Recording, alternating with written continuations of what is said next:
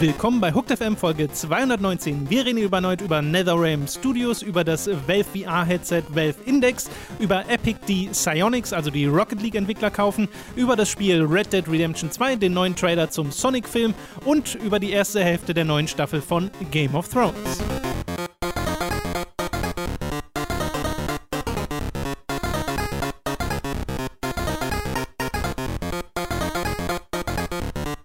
Begrüßen euch bei einer weiteren Folge Hooked FM. Ich bin Tom, bei mir sitzt der Robin. Hallo. Und äh, wir haben wieder diverse News für euch und gar nicht mal so viele Spiele diese Woche gespielt, habe ich festgestellt, weil Mhm. bei mir war es relativ wenig. Äh, und bei dir ist es ein Spiel, mit dem, glaube ich, nicht so viele Leute gerechnet haben, aber da freue ich mich schon sehr drauf auf Ja. diese Diskussion.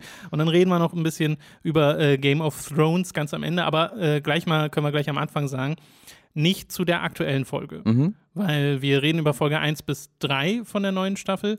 Äh, die aktuelle Folge lief ja quasi die letzte Nacht und die gucken wir uns heute erst noch an, nach diesem Podcast. Äh, das heißt, selbst wenn ihr da nicht up-to-date seid komplett, könnt ihr euch das anhören. Aber ansonsten passiert es auch ganz am Ende des Podcasts. Da könnt ihr dann ausmachen, falls ihr gar keine Game of Thrones Spoiler habt. Genau, haben wir uns gedacht, das ist ganz schön so Midway Point, die ersten drei Folgen. Richtig, so Halbzeit. für die nächsten drei Folgen machen wir dann nochmal. Genau, so, wir fangen mal an mit einem Thema, äh, das mal wieder nicht so schön, aber es ist eine Fortsetzung von der letzten Woche und sie ist schon ergänzungswürdig, weil wir haben in der letzten Woche über NetherRealm Studios gesprochen, die Entwickler von Mortal Kombat 11 jetzt ganz äh, zuletzt. Und da ging es vor allem um Crunch, um die Tatsache, dass dort schon seit geraumer Zeit eine Crunch-Kultur herrscht, dass das erwartet wird, mehr oder weniger, ohne, also ne, das heißt ja immer so, ja, Überstunden sind keine Pflicht, aber sie sind eigentlich doch Pflicht, weil jeder andere macht es und äh, du sinkst im Ansehen, wenn du nicht mitmachst und so. Das ist so ein bisschen halt das, was man meint, wenn man Crunch Culture Ja, sagt. So. ja. Und jetzt gibt's noch diverse neue Sachen, die bei NetherRealm so passiert sind. Wir haben äh, in unserem Mortal Kombat 11 Stream auch schon so ein bisschen drüber geredet. Es gibt zum einen Vorwürfe darüber, dass ähm, so Zeitarbeiter ausgenutzt werden, Leute, die nur temporär angestellt sind, dass die schon ermutigt werden, so Sachen zu machen wie äh, Fatality-Vorschläge zu schicken. Und das ist ein konkretes Beispiel gab von jemandem, der einen Fatality mit Storyboard vorgeschlagen hat und der wohl auch den Weg ins Spiel gefunden hat und dann aber nicht fest eingestellt wurde. Das wird immer nur so als Karotte am Stock Hm. äh, so hingehalten, angeblich.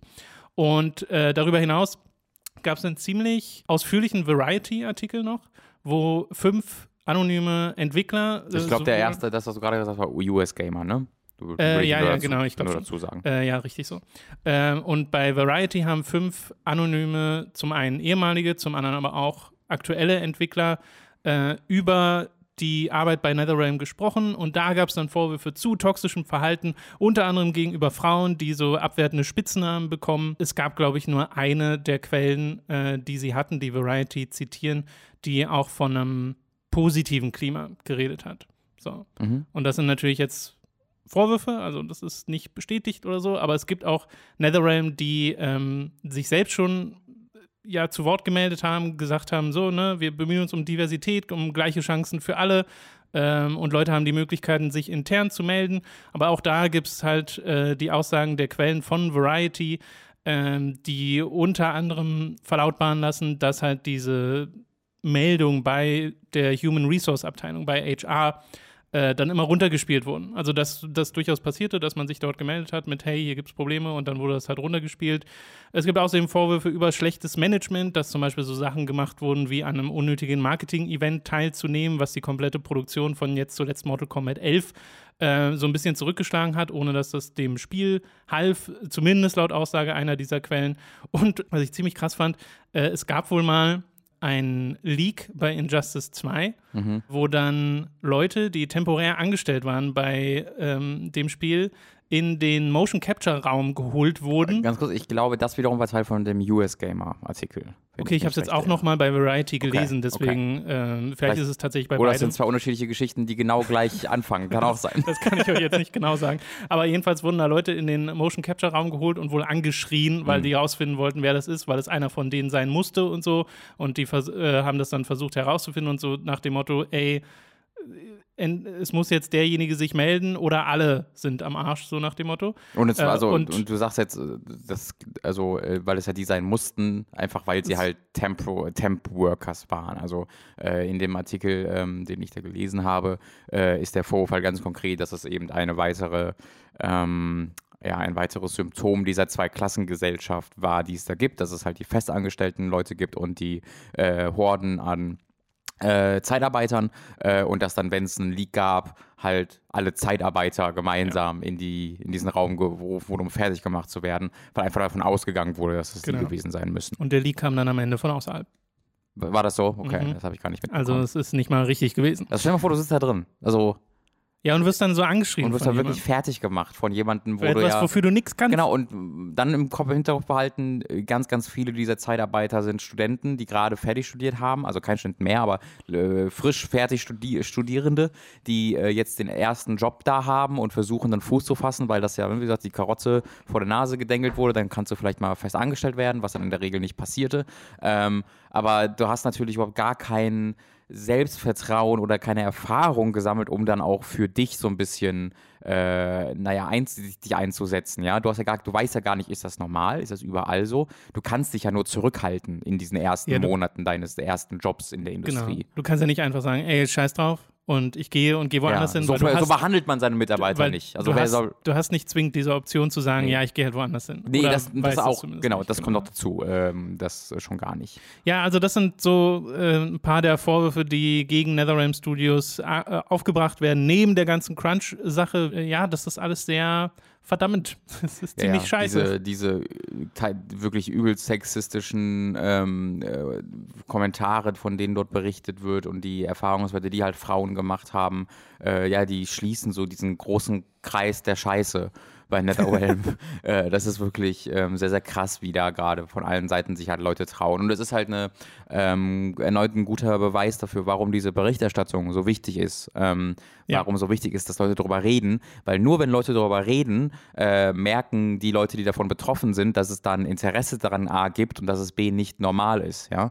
Äh, und nur deswegen kommen sie dann ja äh, zu, zu Wort und werden dann gefragt und trauen sich Ja. zu reden, weil sie halt merken, ah, okay, ich bin da nicht die Ausnahme, sondern das geht wirklich allen so und das ist nicht richtig so. Und wir haben gerade die Möglichkeit, dagegen was zu tun, indem wir halt äh, diese Vorwürfe öffentlich machen. Und es wurde jetzt auch berichtet, dass halt ähm, Warner, also die Mutterfirma von äh, NetherRealm, jetzt ganz, ganz konkret bei denen nachforscht, angeblich. Äh, dass halt ähm, Warner auch da sagt, äh, wir sind da hinterher. Ähm, und da wissen wir natürlich auch nicht, inwiefern diese, äh, jetzt nicht auf die sexistische Kultur, aber auf, die, ähm, auf den Crunch bezogen, äh, da wird ja Warner nicht unschuldig dran sein. Da wissen die auch von, äh, als Mutterfirma, als Firma, die das published. Sollte man Ähm, von ausgehen. Ja, genau. Aber deswegen ist es jetzt nicht so, dass man sagt, ja, die Warner, die Retter kommen dazu. Aber dass die allein schon jetzt öffentlich gesagt haben, dass sie das untersuchen und dass sie da einschreiten, auch ins Management von NetherRealm, ähm, das ist auf jeden Fall schon ein Schritt in die richtige Richtung erstmal. Ob davon auch irgendwas dann, äh, ja, irgendwas dann kommt im Nachhinein, das ist dann natürlich nochmal eine andere Frage. Genau. Aber ja, ich finde es auch gut, dass man davon inzwischen erfährt. Ich finde es natürlich traurig, dass das alles passiert im Hintergrund, dass man, ne, weil auf der einen Seite hast du halt das Spiel, was momentan recht beliebt zu sein scheint, äh, wo die Leute ihren Spaß dran haben. Äh, aber dann halt sollte man zumindest im Hinterkopf behalten, unter welchen Umständen es entstanden ist. Mhm. Äh, und das ist sehr schade. Und ich merke auch, dass es bei mir tatsächlich so ein bisschen den einen Einfluss hat auf Ja. meine Spielerfahrung mit dem Spiel, weil so ganz abschütteln kann ich es dann auch nicht. Es ist so ein bisschen doof, weil es so dieses. Es erfüllt so den Stereotyp so ein bisschen, weil ne, die machen halt super brutale Spiele und das ist eigentlich alles sehr sarkastisch, aber irgendwie dieses, dieses Ste- Stereotyp von dem, von dem Gamer, der so Gewalt mag, aber dann auch so Frauen, äh, So, weil die Studiokultur ist dann so Genau, das soll, passt ja. so eklig gut zusammen und das finde ich so sehr schade. Ja, es klingt alles sehr nach frühen 2000. Ja, weißt du, genau. weil wenn ich hätte ich NetherRealm einschätzen müssen zu dieser Zeit, hätte ich gesagt, ja, genau so ein Ding. Äh, vor allem Dudes und. Genau. äh, alles so die Bro-Culture, so ein bisschen das, was äh, zuletzt auch Riot Games vorgeworfen wurde, den League of Legends. Da gibt es auch nochmal eine neue Entwicklung, die ich vielleicht gleich mal kurz erwähnen würde. Äh, ja, ich glaube, ich weiß, was meinst. Ich Ja. habe es gerade nicht perfekt im Kopf. Ähm, und dass das halt heute noch so ist. Ja, ja. Also 2019 ist ein bisschen Das ist echt krass. schade. Kurz zu Riot mal kurz Ja. erwähnen. Ähm, da gab es einen äh, Waypoint-Artikel und auch einen Podcast, wo sie darüber erzählt haben, äh, recherchiert von äh, Patrick Klepek. Ähm, genau, du hast es ja gerade schon erwähnt, die in der Vergangenheit, die, die äh, Riot Games-Geschichten, die von äh, Kotaku in dem Fall äh, reported wurden, mhm. dass es da eben auch eine extrem großflächige Kultur von ganz tief ähm, verwurzeltem Sexismus gibt und halt die, die Erfahrungswerte von verschiedenen Frauen dort genannt wurden. Und das war ein ganz großes Desaster. Äh, oh ja, und da, da gab es mehrere Artikel zu und äh, Riot Games hat da Besserung versprochen. Äh, und ähm, dann ist das halt so ein bisschen natürlich wieder stiller drum geworden. Äh, und jetzt letzte Woche kam dann Patrick Klepek mit dem Artikel, oder war das Anfang dieser Woche, bin mir nicht ganz sicher, äh, wo er halt darüber berichtete, dass es, dass äh, ein beträchtlicher Anteil der Mitarbeiter oder von Mitarbeitern von Riot Games einen Walkout androhen. Also ne, drohen, die Arbeit zu verlassen und erstmal nicht wiederzukommen. quasi ein Streik. Ähm, was, was extrem Besonderes ist, weil in einer Industrie, wo es so gut wie gar keine Gewerkschaften gibt, mhm. ähm, wo das immer noch sehr am Anfang ist, ist so eine Aktion eigentlich ja fast schon ohne, ohne Vorbeispiel. Äh, und das kommt daher, dass ähm, äh, Riot Games äh, quasi ihre ihre Company Policy ändern wollten, in dem Sinne, dass die Mitarbeiter quasi nicht mehr in der Lage wären, sie zu verklagen. Ähm, das, kann man zu, das kannst du in Amerika machen, weil Amerika ein verrücktes Land ist, wo nichts funktioniert. Ähm, da kannst du einfach sagen, in, da kannst du in den Arbeitsvertrag schreiben, du darfst uns nicht verklagen und dann darfst du uns nicht verklagen. Und das ist gerade erst dieses oder letztes Jahr gab es eine Entscheidung vom Supreme Court, die das bestätigt hat, dass das rechtens ist. Wenn du unterschreibst, dass du jemanden nicht verklagen darfst, dann darfst du nicht verklagen. Das hatte äh, ich so Firma. auch nicht auf dem Schirm. Echt? Ja, genau. Ähm, ist wow. natürlich, also geht natürlich noch ein bisschen weiter. Ist nicht so, dass die dann gar nicht haben, sondern die müssen dann wo halt quasi so eine so eine privaten Rechtsprechung machen. Also es ist dann halt, das, da, es gibt dann schon eine Diskussion, du hast dann schon Möglichkeiten, dich zu wehren. Ja, aber es wird aber kompliziert. Ja, das geht halt weg von staatlicher Übersicht zu so in so einer privaten, äh, äh in so einer privaten Szenerie, wo es natürlich nicht eben diese Kontrolleinstanz der Anwaltschaft und der, der des Gerichtes gibt, was, da, was, so ein, was die Unternehmen natürlich nur einfach machen, weil es für sie gut ist, weil es ihnen mehr Möglichkeiten gibt. Ähm, und ja, als das dann eben äh, quasi sich rumgesprochen hat, hat dann tatsächlich äh, ein Anteil, ein Teil der Belegschaft von Riot Games mit diesem äh, Streik gedroht, mit die, äh, oder mit dem Walkout gedroht.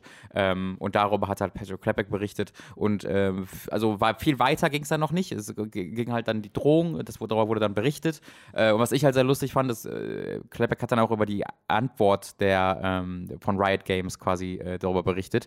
Das ging alles über deren Slack-Channel, was quasi sowas wie ähnliches wie Discord einfach ist, mhm. wo halt ganz, ja. auf der ganzen Firma dann kommuniziert wird, wo dann äh, eine der Vertreter, Vertretungen von HR HR von Riot Games halt gesagt hat, äh, okay, äh, liebe Rioter, was ich sehr lustig finde, die werden immer alle Rioter genannt, was, im Kontext davon ganz schön dumm ist. äh, ähm, äh, es wird halt darum gebeten, dass quasi, also es werden quasi Gesprächsrunden aufgemacht, damit jeder darüber reden kann, aber sie wollen bitte das in kleineren Gruppen machen, in so Vierergruppen, damit jeder auch sein offen sagen kann, was sein Problem ist und so weiter und so fort. Und wenn du ein bisschen darüber nachdenkst, machen sie exakt das, was sie ja nicht wollen, nämlich sie wollen das Große die, das Kollektiv aufbrechen, das auch durch seine Größe eine gewisse Macht bekommt und sagen, nee, nee, wir mhm. wollen lieber mit euch einzeln reden. Und dadurch verliert man natürlich ganz viel seiner, seiner Macht, wenn man plötzlich in Drei- oder Vierergruppen äh, zusammensitzt. Und ganz viele seiner Probleme und Sorgen können plötzlich als so einzelne subjektive Probleme oder Sorgen abgetan werden. Und ich weiß nicht, ob das Absicht war von dieser Person oder ob das vielleicht wirklich nett gemeint war, dass man sich in kleinen Gruppen zusammensetzt, damit man auch sagen kann, was man will. Aber das halt als Antwort darauf, dass man eine kollektive Maßnahme androht, ja. zu sagen, macht das mal nicht zusammen, kommt mal einzeln zu uns, äh, ist auch kein so richtig gutes Zeichen. Ähm, und ja, also das ist einfach, das wollte ich kurz erwähnen, weil das einfach wirklich fast es einmalig. Es passt auch gerade. Es passt gerade. Ja, mir halt fällt jetzt auch kein Präzedenzfall dafür ein. Ja. Ähm, ja, stell dir mal vor, ich komme irgendwie mal eines Tages zu dir, Rob, und sage, hier, ich habe mal so ein, kannst du das mal unterschreiben? Das steht mhm. einfach nur, damit du mich nicht künftig verkaufst. Ja. Also, wenn du sowas, wenn du sowas vor dir hast, dann denkst du doch, Warum? Genau. So, genau. Wa warum? Ja. Was habt ihr denn vor? In Deutschland kann das gucken, dass es auch nicht geht, dass ich ja, halt sagen ja, könnte, ja, mir egal, Robin, fick, äh, Tom, fick dich. ähm, aber da würde ich mir schon sagen, okay, warte mal. Hm. Wait a minute. Ich wollte euch nicht verklagen, aber jetzt habe ich irgendwie, jetzt, jetzt bin ich, glaube ich, doch. ein bisschen stutzig geworden. genau. Ähm, ja, ja. Mal, mal, sehen, wie sich das entwickelt, sowohl bei Riot als auch bei äh, NetherRealm Studios. Wir hoffen ja einfach darauf, dass sich bei beiden die Situation einfach verbessert dadurch. Und natürlich auch bei allen anderen Studios, weil was ja äh, klarer und ja, deutlicher ja, ja. wird, ist, dass es eben kein ähm, lokalisiertes Problem ist, sondern ein allgemeines Problem. Und ich hoffe sehr, dass ähm, halt so jemand wie Jason Schreier oder äh, irgendjemand sonst, der halt da äh, ne, von Variety, von Waypoint, Patrick Kleber, was auch immer, ähm, das, was da auf uns wartet, vielleicht demnächst allgemeinere ähm, Recherchen sind. Äh, die sind ja aktuell immer sehr auf einzelne Studios fokussiert. Ähm, und ich glaube, was dieser, diese, dieser, diesem Gespräch helfen würde, ist, wenn man einen, einen, so einen Artikel hätte, der sich nicht auf ein Studio fokussiert, äh, sondern wo es tatsächlich mal um mehrere Studios gleichzeitig gibt. Einfach damit dadurch diese ähm, Spezialisierung, das ist hier ein Problem, so ein bisschen weggeht, damit noch mehr deutlich wird, das ist über fucking allen Problem. Ähm, und ich weiß natürlich nicht, wie, wie, das überhaupt möglich ist bei der Recherche, aber das wäre äh, so der nächste Schritt, der in der Diskussion nötig ist, äh, wie ich finde, dass man eben nicht mehr über einzelne Firmen redet, sondern dass man über die Industrie redet. Und das passiert ja auch schon, aber ja. wir, wir, auch. Wir waren jetzt ja auch sehr viel mit einzelnen Firmen beschäftigt. Ja, ja. Ähm, aber ich meine, wir versuchen ja auch den Bogen zu schlagen auf jeden Fall. großen Ganzen. Und ich habe das Gefühl, dass das im Diskurs auch oft stattfindet. Ich glaube auch, ja. Ich glaube aber, ich weiß, was du meinst, dass man einfach mal aufs Gesamtsystem aufmerksam macht. Genau. Ähm, ich meine, ich glaube, das macht einen Jason Schreier automatisch, wenn du sowas hast Fall. wie Blood, Sweat and Pixels und da hast du so viele Beispiele direkt mhm. und das zeigt ja sehr deutlich, ah, okay, das ist, das sind keine Einzelfälle. Mhm. Das ist tatsächlich bei mehreren Leuten so. Äh, und das bezieht sich meistens vor allem auf den Crunch, mhm. äh, weil dieses Sexismus, Sexismusproblem innerhalb der Studios, ich weiß nicht, wie als allgemein verbreitet ich das jetzt behandeln würde. Also ich ähm, habe das jetzt schon so oft von gehört und dann äh, hörst du ja selbst bei ähm, äh, oder sagen wir mal allgemein einfach unlauteres Verhalten und gar nicht nur auf Sexismus. Ich meine, guck dir an, diese eine. Meinst du äh, auch Quantic Dream oder sowas? Quantic Dream zu Naughty Dog, da gibt es die äh, Person, die, die gefeuert Gab's wurde. Das bei Naughty Dog auch? Bei Naughty Dog gab es eine Person, die, äh, ein, ein Mann, der ähm, berichtet hat, von einem anderen, von einem Vorgesetzten sexuell belästigt worden zu sein, nachdem er das bei okay. Human Resources gemeldet wurde, er gefeuert. Ähm, ja, doch, da klingelt was. Genau. Schon ein bisschen her, ne? Ja, das ist, ist halt ein bisschen her und die Sache ist, es passiert halt bei so vielen Studios und es ist halt so alltäglich, dass es auch nicht möglich ist, jede einzelnen äh, im Kopf zu behalten. Ähm, und ja, vielleicht wäre in dem, äh, in Anbetracht dessen so eine Allgemeinbetrachtung. Genau, das, das war so ein bisschen nur mein Gedanke. Das sollte überhaupt gar nicht als ähm, Kritik an diese bestehenden Artikel äh, oder Redakteure gemeint sein. Äh, lass uns mal weitermachen. Ja, gerne. Äh, mit was sehr anderem. Okay. Wir haben schon mal vor einer Weile äh, das neue VR, VR, VR-Headset von. Der VR, das ist aber ein guter YouTube-Channel, für jemanden, der VR-Videos macht. hm, ähm, für das Valve Index, darüber haben wir ein bisschen mhm. geredet und da waren aber noch keine Informationen draußen und das wurde jetzt offiziell enthüllt mit äh, diversen Daten, die dem einen oder anderen was sagen, vielen wahrscheinlich aber auch nicht, aber ich lese sie trotzdem mal vor. Äh, die, äh, dieses Headset soll 120 Hertz unterstützen, hat auch einen experimentellen 144 Hertz Modus, äh, RGB LCDs mit jeweils 1400 x 1600 Pixeln, ein 20 Grad größeres Sichtfeld als die Vive, hat statt In-Ear Off-Ear Lautsprecher äh, es wird neue Sensoren geben. Das Ding ist nach wie vor scheinbar kabelgebunden mit einem 5-Meter-Kabel. Äh, es wird neue Controller geben mit Sensoren für einzelne Fingererfassung. Äh, und sie haben witzigerweise auch auf ihrer Seite geschrieben, dass so Sachen wie präzises Werfen möglich sein soll mit diesen Controllern, was ich lustig fand. Äh, und wir wissen den Preis. Man kann es nämlich schon vorbestellen. Das Komplettpaket, also das Headset, die Controller und die Sensoren für die Raumerfassung, kosten zusammen 1079 Euro nur das Headset 539 Euro, nur die Controller 299 Euro, nur die Basisstation 159 Euro und erscheinen soll das Ganze am 31. August 2019. Ja, äh, ich bin da ein bisschen enttäuscht von. Ähm, also es, es, ist halt eine erneute eine Verbesserung, auch im Vergleich zur HTC Vive Pro. Die 1400 x 1600 pro Sichtfeld ist schon deutlich ähm, besser als die, Pro, als die Vive Pro. Ich habe gerade mal kurz nachgeguckt. Die Vive Pro hat äh, 1080 x 1200 pro Sichtfeld, also pro Auge quasi. Ähm, pro Sichtfeld. Ja, pro Sichtfeld ist so, pro Auge. ähm, was halt ein guter Schritt ist. Aber dann gibt es halt so andere Sachen, ne, wie dass es immer noch kabelgebunden ist, ähm, ja. dass es immer noch diese Base Stations hat, die zwei. Äh, und da sind wir bei anderen Headsets da schon, schon weg, weil die, äh, die neue Oculus benutzt, zum Beispiel benutzt keine Base Stations mehr, diese Mobil, die S heißt sie, glaube ich, äh, sondern die hat halt äh, die, die, das komplette Tracking im Headset wieder. Es gibt für die HTC Vive Pro einen Add-on demnächst, äh, was das kabellos macht. Ähm, also das ist erneut nicht der Schritt, sondern das ist äh, quasi ein, ein weiteres Generation 1 Headset, das besser ist in Teilen als andere Generation 1 Headsets, aber in anderen Aspekten wiederum wieder schlechter ist als andere Generation 1 Headsets. Und ähm, das ist äh, nicht so ganz das, was ich mir von dem äh, Valve-Headset erwartet hätte. Ich hätte das ist ja was Revolutionäreres erhofft. Ich hätte mir, also kabellos wäre wär zu früh, äh, das wäre schon sehr viel Hoffnung, aber, aber zumindest die Base Stations, ähm, dass, dass es die immer noch gibt, finde ich seltsam.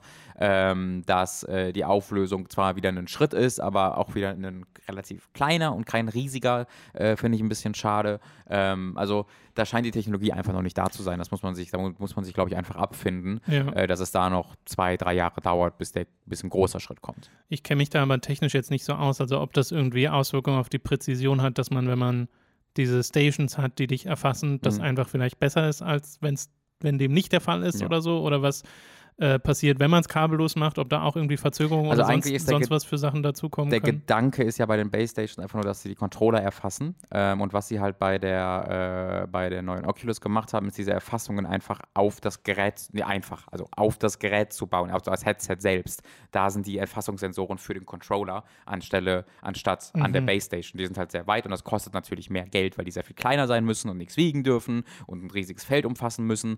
Ähm, und äh, das wird halt vermutlich, denke ich mal, ich der Grund sein, ähm, warum das eher noch nicht hm. bei, bei Valve dabei ist.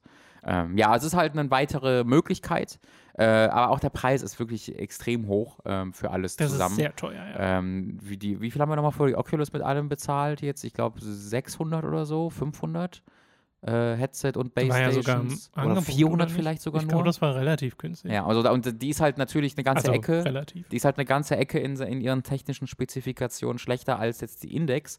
Aber halt erneut, diese, dieser revolutionäre Schritt passiert da nicht und dafür, dass es dann mehr als doppelt so viel kostet, ähm, ist halt, ist halt zu krass. Ähm. Mir fällt das aber sowieso schwer zu beurteilen, wie es ist. Also ich lese diese Daten und kann dann sagen, hier, guck mal, die Zahl ist höher als die andere. Ja. Äh, oder da steht dann, ja, das hier ist jetzt noch präziser und hast du nicht gesehen. Äh, aber man müsste es halt ausprobieren, um so wirklich zu merken, okay, sind diese Controller, die jetzt sehr einfach aussehen wie die vom Oculus. Von, äh, genau, von Oculus und von HTC. Die oder von beide, HTC. Beide genau. sehen mittlerweile gleich aus. Ähm, äh, würde, wie, inwieweit merke ich den Unterschied im, in der Praxis? Wie, mhm. Inwieweit merke ich den Unterschied bei den Linsen, beim Sichtfeld oder der Herzzahl, falls Sie da irgendwie diese Experimente machen mit 144 Hertz? Äh, das kann ich alles nicht beurteilen. Das ist ja das Problem bei VR. Du siehst die Sachen auf Textbasis äh, und selbst wenn du Videos davon siehst, das übermittelt halt nicht das Gefühl, wenn du es selbst nee, ausprobierst. Nicht, nicht mal ansatzweise. Nee, nicht mal ansatzweise. Äh, und das ist so ein bisschen, hm, das ist auch frustrierend für die Leute, die den Kram verkaufen müssen, mhm. weil etwas zu verkaufen, was 1079 Euro kostet, ist nicht leicht. Nee. Äh, also da sprichst du schon Enthusiasten an, weil ganz viele Leute werden diesen Preis lesen und sagen, okay, ist nicht für mich. So. Ja. Äh, und es gibt günstigere Alternativen für die VR-Erfahrung. Die ja. günstigste, also abgesehen von so Cardboard-VR-Sachen, oder Nintendo Labo, mhm. äh, ist dann wahrscheinlich immer noch PSVR. Nee, äh, der günstigste müsste eigentlich. Oder ist das das Oculus Quest? Die Oculus da? Quest sein, genau. Weil da Weil ist das, ja das Gerät quasi mit drin. Das ist ja dann mit dem Handy, genau. Ähm, oder nee, ist Oculus Quest mit dem Handy? Oder ist, nee, das ist glaub, quasi Oculus, selbst das Gerät. Genau, ne? ist selbst das Gerät. Genau, genau. Weil normalerweise brauchst du ja immer irgendwie den PC oder die PlayStation, PlayStation oder so. Genau. Und bei also, der Quest war, glaube ich, das Besondere, dass es halt drin ist. Genau, genau. Ähm, ja, und äh, deswegen, ich weiß nicht so ganz, für wen es ist. Halt für die Hardcore-Leute natürlich nur. Ähm, für aber, die Leute, die Half-Life 3 spielen wollen. Ja, das ist halt die Sache. Es wird, die arbeiten ja an VR-Spielen und wir, es wird ja irgendein Half-Life oder Portal, Portal. irgendein so Spin-off-Ding hundertprozentig Portal geben. Portal in VR stelle ich mir aber vor wie der absolute Horror. Und nee, ich will, ich, ich will da drin leben und möchte nie wieder raus. Ähm, als jemand, der halt zum Glück nicht unter Motion Sickness da leidet, äh, kannst du ja, nicht ja, aber glaubst du nicht, dass, also du merkst ja bei so Sachen wie Ace Combat auch so, okay, hier passiert ein bisschen was wenigstens. Ja. Und wenn du ein Portal in nee, ein Loch reinfällst und einfach ja dafür fällst. Entwickeln. Also, die, also fände ich super geil. Fände ich so geil. Fällst. Ich würde es, ich würde. Ich glaube, ich würde am Boden liegen. ja, aber hoff, ja, hoffentlich. Ich finde das richtig, richtig geil. Und natürlich, also Valve ist da ja nicht dumm, Also Vermutlich. Ich habe hab wenig, Allegedly. ich habe wenig Beweis von den letzten zehn Jahren dafür, aber ich vermute mal, dass Denen geht's ja gut. Also ja, ja, aber auf das Spieldesign bezogen meine ich, weil ich Ja, ja. keine mehr gespielt habe von denen seit zehn Jahren. Ähm, deswegen, ich vermute mal, dass sie das niemand besser spielt wissen. Artifact, ist halt so ein bisschen Nee, das, das, Problem gerade. was ist ein Artefakt? ähm, deswegen äh, würde ich schon vermuten, dass sie das dann hinbekommen, dass es da eben keine Motion Sickness Probleme auch gibt. Ähm, das wäre natürlich eine Killer-App, ne? wenn, du- wenn du ein Steam, -exklusi Steam Index exklusives Half-Life Portal Spiel hast. Ich wüsste auch gar nicht, was ich hier machen soll. Also, ich meine, wir würden wahrscheinlich zusammen sagen, ja, wir holen uns dann überhaupt das Ding. Donation Stream. Du- Wir- Für Half-Life. Ja, Mann. Für Valve quasi. Äh, Gibt, gibt Valve mehr Geld. Ja. Warum hast du denn eigentlich Index? Du hast Valve und Steam und dann machst du Index? Warum denn nicht Steam VR? Handle oder ja, irgendwas, was mit Steam und, und, und, äh, und Valve zu tun hat. Die haben schon, die haben ein Thema aufgemacht, mit dass du eine Valve öffnest und das Steam rauskommt. Ja, ja. Da kannst du nicht Ich einfach bin auch enttäuscht, dass nicht nach. dieses, dieses rote Rad an der, am Headset dran ist. Oh, Weißt du? da, wirklich am Auge. Ja, ja. das wäre so geil. das musst du dann so dran an dein Gesicht schrauben damit. Guck, wieso machen wir das nicht? Ich nehme das zurück, Valve ist doch dumm. Ich habe keinerlei äh, Vertrauen. In, Index ist aber wirklich ein komischer Name. Ja, das klingt einfach zu. Also, Ja, was sagt ihr das? Also ich Bibliothek weiß, was ein halt. Index ist und es gibt den Indexfinger und Ja, und Index ist halt so quasi so eine, wie so eine Datenbank, ist ja auch ein Index. jetzt ist ein langweiliger Begriff. Ja, genau, es ist halt. In, in, ja, nee. Okay, nächstes Thema. Das Valve-Inhaltsverzeichnis. Ja. Äh, nächstes Thema. Epic haben Oh. Psyonix gekauft. Auch, okay. Ähm, die Entwickler von Rocket League sind das, falls ihr das nicht wisst. Entschuldigung, Und meinst du die Entwickler von Noskoth? Stimmt, das war auch Psyonix, ne? Mhm. Crazy. Noskoth war gar nicht schlecht. Nee, sind sie, also Noskoth war super. Ja. Noskoth ein war richtig gutes gut. Ja, ja. Spiel. Äh, also, Psyonix gehört jetzt Epic und die haben gesagt, die machen jetzt Noscoth wieder auf. ja! exklusiv auf dem Epic Store. Jawohl. Äh, nein, also äh, Psyonix selbst haben sich gemeldet und äh, der Wortlaut hat ein paar Leute zum Grübeln gebracht. Also zum einen haben sie gesagt, es wird sich nichts ändern, Rocket League wird weiter unterstützt, äh, wir haben jetzt einfach die Ressourcen von Epic. Äh, Endlich hatten und, die Entwickler von Rocket League Ressourcen. und- Endlich haben sie ein bisschen ja, ja. Geld. Und die äh, und Rocket League wird halt äh, auf dem Epic Game Store dann erscheinen. Aber dann haben sich alle gefragt, und was ist dann mit der Steam-Version? Und dann gab es so ein bisschen ähm, hin und her und äh, Psyonix hat dann selbst gesagt, nein, auch äh, ihr werdet weiterhin äh, Nee, was haben sie gesagt? Rocket League wird weiterhin über Steam verfügbar sein. Ihr werdet es spielen können. Es wird Updates geben. Aber das Wording war immer noch so, dass die Spielbarkeit zwar bestätigt wurde, aber nicht der künftige Verkauf, Mhm. nachdem es auf. Also es gibt nicht diese definitive Aussage, soweit ich weiß. Äh, gibt es die nicht? Vielleicht gibt es die doch schon inzwischen, keine Ahnung, ich habe sie zumindest jetzt nicht auf die Schnelle gefunden, äh, dass nachdem das Spiel auf dem Epic Game Store erschienen ist, es auch nach, nach wie vor auf Steam gekauft werden kann. Mhm. So, und das ist das, was die Leute verwirrt. Es wurde schon gereviewbombt auf Steam, aber das hängt auch einfach nur damit zusammen, dass es auf, äh, dass es von Epic gekauft wurde. Ich glaube, da wäre alles drumherum eigentlich egal, weil Ja. die Leute hassen den Epic Game Store. Ähm, ja, das, das, das ist jetzt so eine Sache. Ich war einfach so ein bisschen angeweirdet, würde ich sagen. So ein bisschen so, warum? Weil, also, äh, Psyonix hat keine Geldprobleme. Äh, das kannst du mir nicht erzählen. Das ist ein sehr kleines Studio. Ja, aber äh, mehr Geld, gewesen. Ganz genau, das ist so ein bisschen mein Ding. Also da war ich so ein bisschen, warum verkauft ihr euch denn an Epic? Ihr seid so eines der größten, erfolgreichsten Indie-Studios aller fucking Zeiten. Ähm, die machen Back to the Future DLCs und hast du nicht gesehen. Ähm, vermutlich einfach die langfristige Sicherheit, dass sie, äh, wenn sie mal da nichts mehr für Rocket League verkaufen, weil das wird ja auch zurückgegangen sein über die Jahre, ist ja ganz klar. Ähm, aber ja, da habe ich mir so ein bisschen gedacht, so ja, good for you, so dass ihr es geschafft. Aber irgendwie auch ein bisschen, mh, bisschen, bisschen bitterer Nachgeschmack war das für mich, dass, da, Okay. dass da die Unabhängigkeit so offen aufgegeben wird, ohne wirklich, dass da jetzt das Gefühl hätte, dass es nötig sei, sondern eher so, ja, mehr Geld. Ja, ich glaube, der Unterschied ist so ein bisschen, wenn du an so Sachen denkst wie äh, Ninja Theory, die ja Mhm. von Microsoft gekauft wurden, äh, wo wir ja gesagt haben, hey, hey, Mhm. gut für Ninja Theory, weil bei Ninja Theory man eher das Gefühl hat, so jedes Projekt, da muss ein bisschen drum gekämpft werden, äh, weil die halt nicht diese kommerziellen Hits machen. Also die Ja. haben jetzt keinen Rocket League Ja. unter ihrem Die sind ja Gürtel. nicht safe. Äh, genau, da ist die Zukunft nicht so sicher wie jetzt bei sowas wie Rocket League, wo du weißt, okay, das verkauft sich die ganze Zeit eigentlich äh, und die haben ziemlich viele Freiheiten, könnte man zumindest davon ausgehen.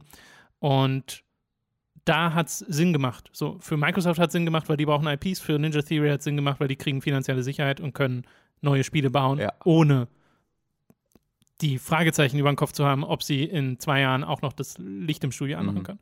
Ähm, und jetzt hier ist die Situation halt ein bisschen anders. Äh, bei mir war die Reaktion aber tatsächlich eher Gleichgültigkeit, weil mir Rocket League nicht, nicht mehr sonderlich viel bedeutet. Mhm. Und ich habe das ja auch nicht annähernd so viel gespielt äh, wie viele andere damals. Und äh, ich jetzt nicht so auf dem Schirm habe, was Psyonix abseits von Rocket League seitdem gemacht hat. Nichts. Nichts. Soweit ich weiß, nichts. Ich gucke mal sicherheitshalber nach. Check mal aus. Aber ähm, vielleicht gab es ja auch Gespräche mit Epic, wo die ganz große Pläne haben für die Zukunft. Vielleicht Ja. für einen Rocket League 2 oder sonst irgendwas. Und äh, da kommt dann das Tom, Geld pass auf. Ich hatte eine Idee. Jo, ja, Kannst bitte. du dir kann, jetzt mal, schließ mal kurz deine Augen und stell dir vor, Rocket League Autos in Fortnite. nachgucken.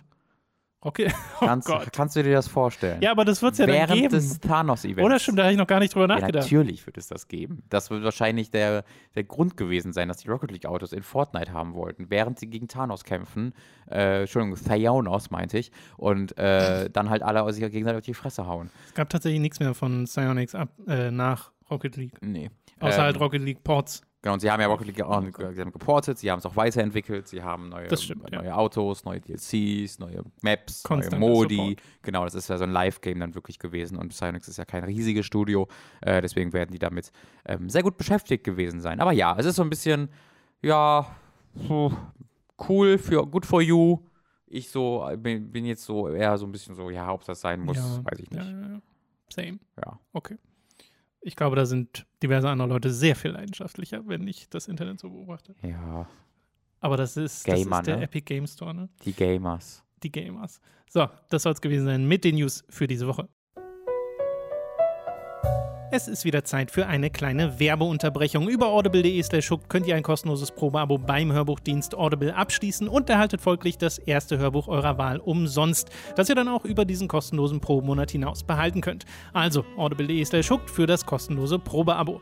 Außerdem sei an dieser Stelle unser Shop bei getshirts.de empfohlen. Da könnt ihr euch Shirts, Pullover, Tassen, Mauspads und mehr mit Hooked und Time to 3 Motiven holen. Mats als Naked Snake, Robin als Harry Potter oder mich umgeben von From Software Kreaturen gibt es da unter anderem als Motive zusätzlich zu Ronin-Varianten von uns dreien oder einfach Logos von Hooked und Time to 3. Den Link findet ihr in der Beschreibung und auf unserer Website, also schaut da mal vorbei.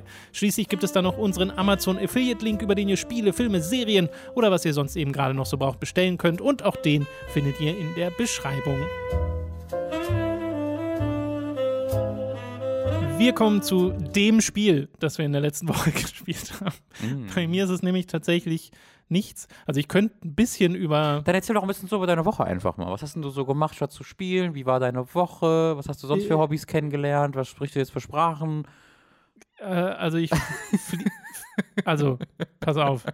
Nein, bei mir war tatsächlich äh, spieletechnisch jetzt nicht so viel los. Ich habe, äh, ich spiele Sachen, aber vor allem dann für Videoformate Mhm. so. Äh, und an denen habe ich auch meine Freude, aber die eignen sich dann halt nicht für den Podcast. Ja. So. Aber dafür bin ich mit meinem nächsten Video schon relativ weit. Das geht so ein bisschen in Richtung Hooked Historia und kommt hoffentlich diese Woche noch. Ja, ich kann mal Oh, vielleicht. Aber das ist vielleicht das ist ganz gut, dass du das mal kurz ansprichst, äh, weil ähm, mein letztes Video ist jetzt auch schon ein bisschen her. Äh, ich arbeite immer noch äh, und auch aktuell und äh, gerade an äh, zwei längeren Videoserien. Also äh, eine davon gerade sehr konkret und die andere dann danach weiter, äh, wo ich einfach Ach auch so. schon seit langer Zeit dran, genau, du weißt auch, was das ist, äh, wo ich jetzt auch schon seit längerer Zeit dran arbeite und auch noch längere Zeit dran arbeiten das werde. ist auch schon kein Geheimnis mehr, Robin. Eigentlich könnte man sagen. Ja, nee, ich mag es. Also ein paar wissen es, aber, äh, aber, aber viele auch nicht. Ähm, und ähm, das, Eine Eins ist aber, so- also es sind beides Patreon-Reihen, sollte man dazu es sind beides Patreon rein, genau. Aber es ist Patreon einfach. und Steady-Reihen. Sorry, Steady-Supporter. Es tut uns so leid. Wir haben euch wirklich genauso lieb wie den großen Bruder. Ich schwöre dir. Du kriegst zwar weniger gute Geschenke zu Weihnachten und äh, aber Ja, wir weil die. Funktionalität von Steady noch nicht so weit ist. Das stimmt, das stimmt. Genau. Ihr, ihr müsst immer Umfragen über über Über E-Mail. über so über so Poll-Dinger beantworten oder über E-Mail. Äh, naja, ich habe einfach eine Mail rausgeschickt. Da müssen wir nochmal drüber letzten reden. Äh, jedenfalls, also von mir, also ich, ich arbeite auch an Videos, aber das sind alles so große Projekte, das dauert alles doch ein bisschen und kommt dann so, äh, dann auf einen Schlag versteht ihr dann, warum das so lange gedauert hat. So, äh, Spiele. Red Dead Redemption 2 ist ein Spiel, das wir, Entschuldigung. das wir letztes Jahr äh, gespielt haben, beide, äh, auch teilweise Dutzende Stunden und beide nicht so richtig reingekommen sind. Uns haben zwar Elemente von dem Spiel gefallen, aber vieles auch nicht so richtig. Freundlich Ähm, gesagt, finde ich. Ja, naja, äh, ja, ja, ja, ja. Aber äh, ich meine, die Community hat sehr verständnisvoll darauf reagiert und äh, es hat, schon, hat, schon, hat schon alles gepasst. Äh, du hast jetzt Red Dead Redemption 2 weitergespielt. Bei mir ist das auch immer so ein Vorhaben im Hintergrund, aber bisher hat es noch nicht so richtig die Gelegenheit gegeben, Ja. dass ich mir dachte, oh, jetzt habe ich mal wieder richtig Bock drauf, Mhm. weil ich glaube, genau dieser Moment muss halt kommen. Ähm, du hast es aber weitergezockt und wie ist denn der Stand? Hat sich irgendwas geändert? Also ich habe sehr viel weitergesagt. Ich bin jetzt im sechsten Kapitel. Ich Äh, hätte ja fast damit gerechnet, dass du jetzt durch bist. ich bin fast, also ich glaube, ich nähere mich mit großen Schritten dem Ende. Ähm, Okay. glaube, ich weiß es nicht, weil ich nicht weiß, wie viele Kapitel es gibt. Doch, ich weiß, wie viele Kapitel es gibt, aber die sind sehr unterschiedlich lang und ich weiß auch nicht, ob es da noch wie so, so Epiloge gibt oder sonst irgendwas. Äh, deswegen äh, weiß ich noch nicht, ob es jetzt fünf Mhm. oder 20 Stunden sind. Vor allen Dingen, weil du ja auch manchmal siehst, ah, es ist ein Kapitel, es hat jetzt sieben Story-Missionen, aber in diesem Kapitel gibt es dann auch 20 Stranger-Missions und deswegen dauert die dann dreimal so lang wie die, Okay. das Kapitel davor. Deswegen Aber das machst du dann auch alles. äh, genau, das mache ich, das mache ich tatsächlich auch alles, weil äh, das mir gerade ähm, sehr viel Freude macht. Also man muss da wirklich sagen, ich, äh, ich fand es wirklich ziemlich scheiße, dieses Spiel. Ähm, Würde ich schon so sagen. Also es war nicht so, dass ich sagen, ja, ist nicht so ganz meins, äh, aber ich sehe viel Positives, sondern ich fand es schon ziemlich doof. Ähm, und wenige meiner Kritikpunkte sind jetzt weg. Die sind alle noch da.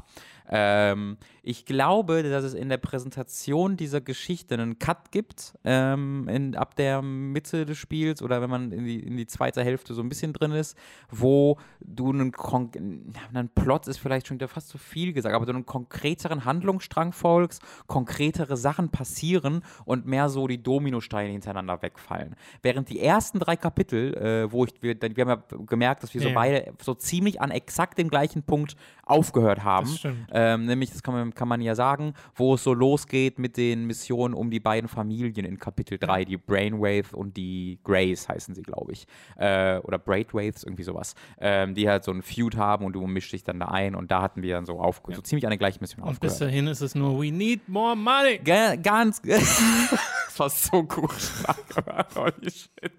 Sure. Das war so gut. Ja, no. Ähm, genau, das ist halt nur We Need More Money. Äh, weil diese Struktur des Spiels ist echt nicht gut. Du hast halt wirklich dreieinhalb Kapitel lang, gibt es keinen keinen Weg nach vorne, sondern die haben, äh, was, was ich mir so denke, wie dieses Spiel eigentlich strukturiert hätte sein müssen, ist, du fängst an und bist on top of the world. Die, der Gang geht so gut, wie es ihr gerade irgendwie gehen kann, alles ist super. Du gehst in den zweiten Akt, dann hast du das, was die erste Hälfte dieses Spiels ist. Dir geht's gerade schlechter. Äh, es funktioniert nicht mehr. Du hast nur Pech, du bist nur auf der Flucht und dann geht's halt in den dritten Akt, da wo ich jetzt bin. Äh, was sie aber stattdessen gemacht haben, ist, dass der Großteil dieses Spiels ein einziges Stadium dieser Gang ist, nämlich, ja, uns geht's nicht so gut, wir brauchen Geld. Aber es wird nicht schlechter, es wird nicht besser, sondern es bleibt nur auf diesem Weg für, wie, wie lange schon? 30 Stunden, 20 Stunden? Ich bin, es fällt mir schwierig, das zu sagen. Eine Aber 20 auf jeden Fall, weil ich bin so um die 20 Stunden. ja, ich, ich, ich würde sagen, ich war eher so 25, ich, oder 26, 15. glaube ich. ich weiß es nicht. Äh, wo, wo halt du, du ganze Zeit einfach nur auf einem gleichbleibenden Ding ist, ja, uns geht's nicht so richtig gut, wir sind aber Flucht, es funktioniert alles nicht so richtig gut, aber wir sind noch hoffnungsvoll. Und das bleibt auf dieser Linie. Ganze Zeit in diesen ersten drei Kapiteln. Und es gibt für, für auch wenig Character Progression, finde ich. Sehr wenig Charakterentwicklung, also Charakterentwicklung meinte ich mit Character Progression. Äh, es gibt das Problem in diesem Spiel, dass es, dass es keinen, äh, dass du keine Neuling spielst. Übrigens, die Aufnahme ist da Ja, ja, ist ausgegangen. mir gerade auch schon Okay. aufgefallen. Ich wollte dich noch ausreden lassen. Okay, äh, es gibt das Problem ist, dass du keinen Neuling spielst, sodass du nie eine Einführung für den Großteil dieser Charaktere bekommst. Das heißt, die kennen sich alle schon. Du bist die ersten 20 Stunden nur damit beschäftigt zu verstehen, wer wer ist. Und weil du die auch nie so viel siehst, ist das schwierig zu verstehen. Und deswegen würde ich sagen, dieses Spiel verkackt seine erste Spielhälfte halt unglaublich krass. Also zumindest aus der Perspektive. Wir äh, checken einmal kurz unsere Aufnahmen. Wir haben immer zwei Aufnahmen laufen, eine zur Sicherheit. Und unsere Sicherheitsaufnahme, da ist scheinbar die SD-Karte voll. Mhm. Das checken wir einmal nur, damit ihr Bescheid wisst. Bis gleich. Und schon sind wir wieder da, Mhm. nach diesem kurzen Intermezzo, das für euch keins war, sondern ein Instant-Schnitt. Ähm, ja, also das, ja, nee, das, das war's, mehr wollte ich gar nicht sagen. ich, wollte, ich habe euch verarscht, ich wollte nur noch über Red Dead meckern ein bisschen. Äh, ja, es war jetzt wieder Kritik im Wesentlichen an der, an der Struktur des Spiels, aber es genau. liegt ja daran, dass uns beiden, äh, es gibt ja auch einige andere, äh, das Spiel einfach nicht so richtig gefallen hat. Mhm. Äh, bei mir lag es daran, bei mir lag es auch an der Hauptmissionsstruktur. Mhm.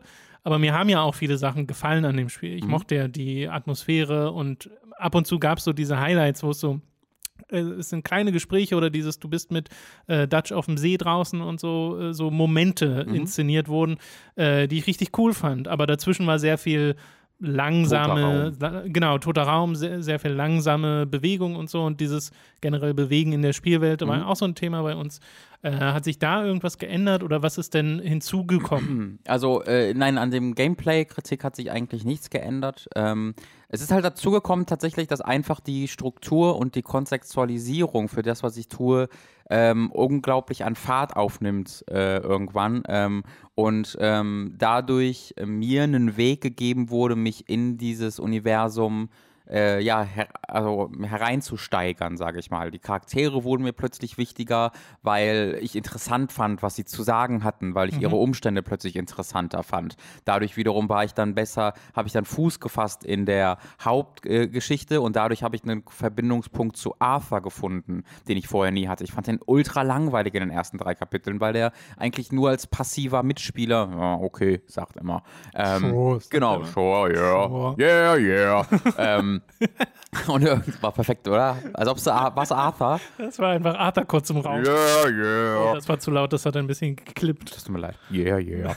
ähm, und äh, der ist halt sehr passiver Mitspieler. Aber dadurch, dass dann diese ähm, Events besser werden und auch Arthur ein bisschen mehr eine Position beziehen muss oder Sachen hinterfragen muss oder einfach in irgendeiner Art und Weise mehr teilnehmen muss an den Events, die da passieren, ähm, habe ich zu ihm einen viel besseren ähm, Verbindungspunkt gefunden und, und habe plötzlich verstanden, was Arthur für ein Charakter ist. Dadurch wiederum habe ich dann mehr Freude gehabt an den Gesprächen mit etwa den Stranger Missions, wo du einfach ja Leute in der Welt findest, weil äh, ich schon mal meinen, das, was mein Spielcharakter sagt, interessant fand, weil ich einen Verbindungspunkt zu ihm gefunden habe. Dadurch fand ich halt die Gespräche, die er führt, auch interessanter. Mhm. Und dann ist es alles wie so, so ein bisschen wie Dominosteine gefallen, dass ich dann in Zukunft Zugang zu der Spielwelt hatte, wo ich dann plötzlich auch Freude daran hatte, eben mal jagen zu gehen oder sonst irgendwas. All diese Sachen, die einfach, wo ich vorher nie den Zugang zu bekommen habe, weil ich den Kern des Spiels so langweilig fand, hat sich so ein bisschen, halt wie gesagt, wie so ein Domino, äh, wie der Domino Day, äh, hat er sich so ein bisschen ergeben, dadurch, dass die, die der Kern des Spiels besser funktionierte. Ähm, eigentlich hatte ich mir auch gedacht, äh, schon am Wochenende, wäre das ein super ähm, also eigentlich müsste ich den Anfang dieses Spiels nochmal spielen, um das wirklich vernünftig zu analysieren zu können, woran das jetzt genau lag äh, und um uns zu vergleichen mit der zweiten Hälfte des Spiels. Aber da habe ich einfach null Zeit gerade für, das wird deswegen nicht passieren, deswegen mache ich es ja im Podcast. Ähm, aber äh, das ist super faszinierend zu sehen, wie du dieses wirklich nicht tolle Gameplay, viel, also dann beginnst zu verzeihen, wenn du in der Spielwelt und in den Charakterentwicklungen und dem Plot äh, dann doch immer mehr investiert und mehr bist. investiert bist. Ja, genau. Äh, ich glaube, eine Sache, die ebenfalls sehr wichtig ist, du kommst dann irgendwann auch in der Hauptgeschichte halt in der Stadt an, in Saint-Denis. Äh, warst du bestimmt auch schon mal, also in der rechten. Naja, noch nicht richtig. Also du, aber du weißt, was du hast jemand gesehen. Ist, ja, genau, ja, das meinte genau. ich. Ähm, und dann findet halt dort halt, bist du halt hauptsächlich halt dort irgendwann und in der Umgebung.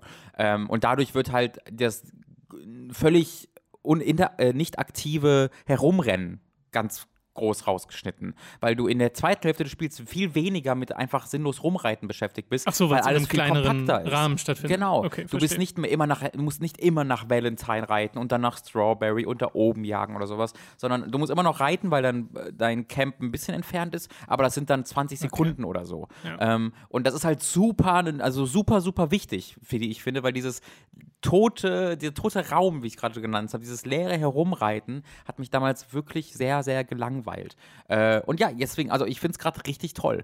Ich finde es gerade wirklich richtig, richtig gut. Ich finde die äh, Charaktere gerade richtig toll. Ich finde die, also die Story ist halt immer noch sehr also ist halt kein, keine Geschichte, die aufgrund auf mit Plot-Twists funktioniert oder einem überraschenden Plot oder so, sondern ist immer noch sehr character-driven. Aber das, da, da bin ich gerade voll drin. Es gab so einen Moment, ich werde hier nicht spoilen, keine Sorge, weil du es ja, willst es ja auch noch spielen.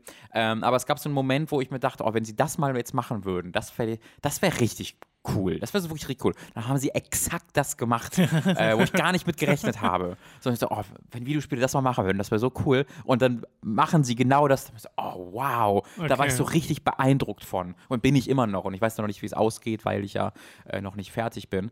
Ähm, aber ja, ich habe gerade so die letzten Tage auch mal richtig Bock gehabt, dieses Spiel weiterzuspielen, mhm. um zu sehen, ähm, was da noch passiert. Und das Spiel hat mich echt jetzt in dieser zweiten Hälfte schon sehr überrascht äh, in seiner Struktur teilweise, in das, was, was sich so getraut hat. Ähm, und ich bleibe aber immer noch ein bisschen ratlos zurück, warum das dann nichts in der ersten Hälfte von zu spüren gewesen ist. Ähm, ja. Verstehe ich nicht. Also, ähm, das wirft ja mehrere Fragen auf.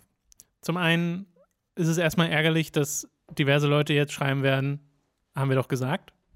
So. Ja, genau, aber ihr habt ihr nicht gesagt. Ihr habt gesagt, dass es schon in der ersten Hälfte all das Na, Coole auch, gibt. Ich habe auch von Leuten gelesen, die so meinten, ja, aber dann im ab Kapitel so und so, da wird es richtig gut. Und das ist ja immer so ein bisschen dieses schwierige, ja, so, okay. du musst erst 20 Stunden investiert sein. Ja, ja, das und dann, es gibt ja auch oft bei JRPGs oder sowas, wo man also ist es okay, da zu sagen, ja, absolut, nee, ist, ist mir absolut. Nicht wert.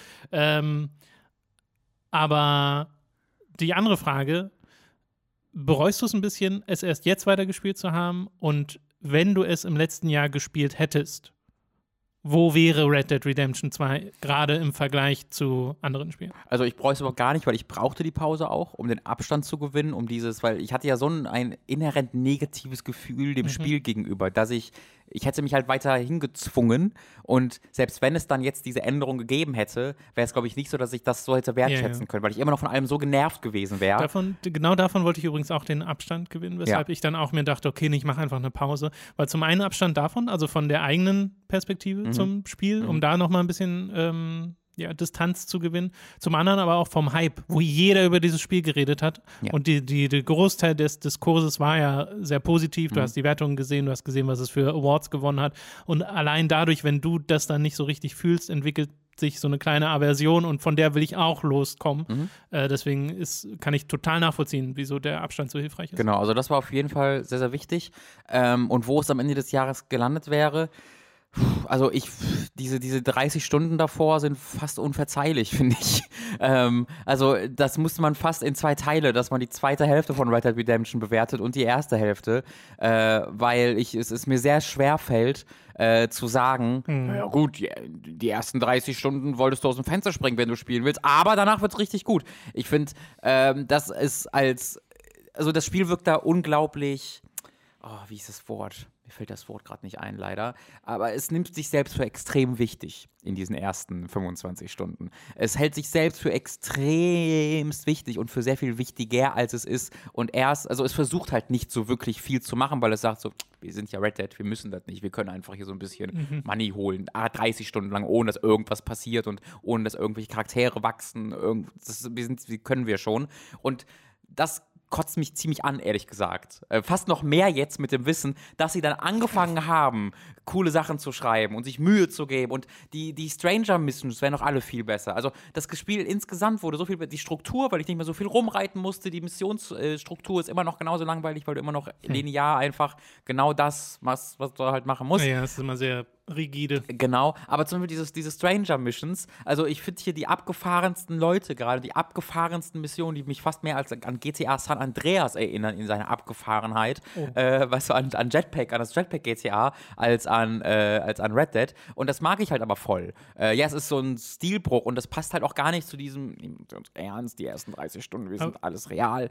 Äh, cut die ersten 30 Stunden raus, einfach wegschneiden, einfach löschen und dann einfach das andere Spiel geben äh, und dann wäre ich schon zufrieden.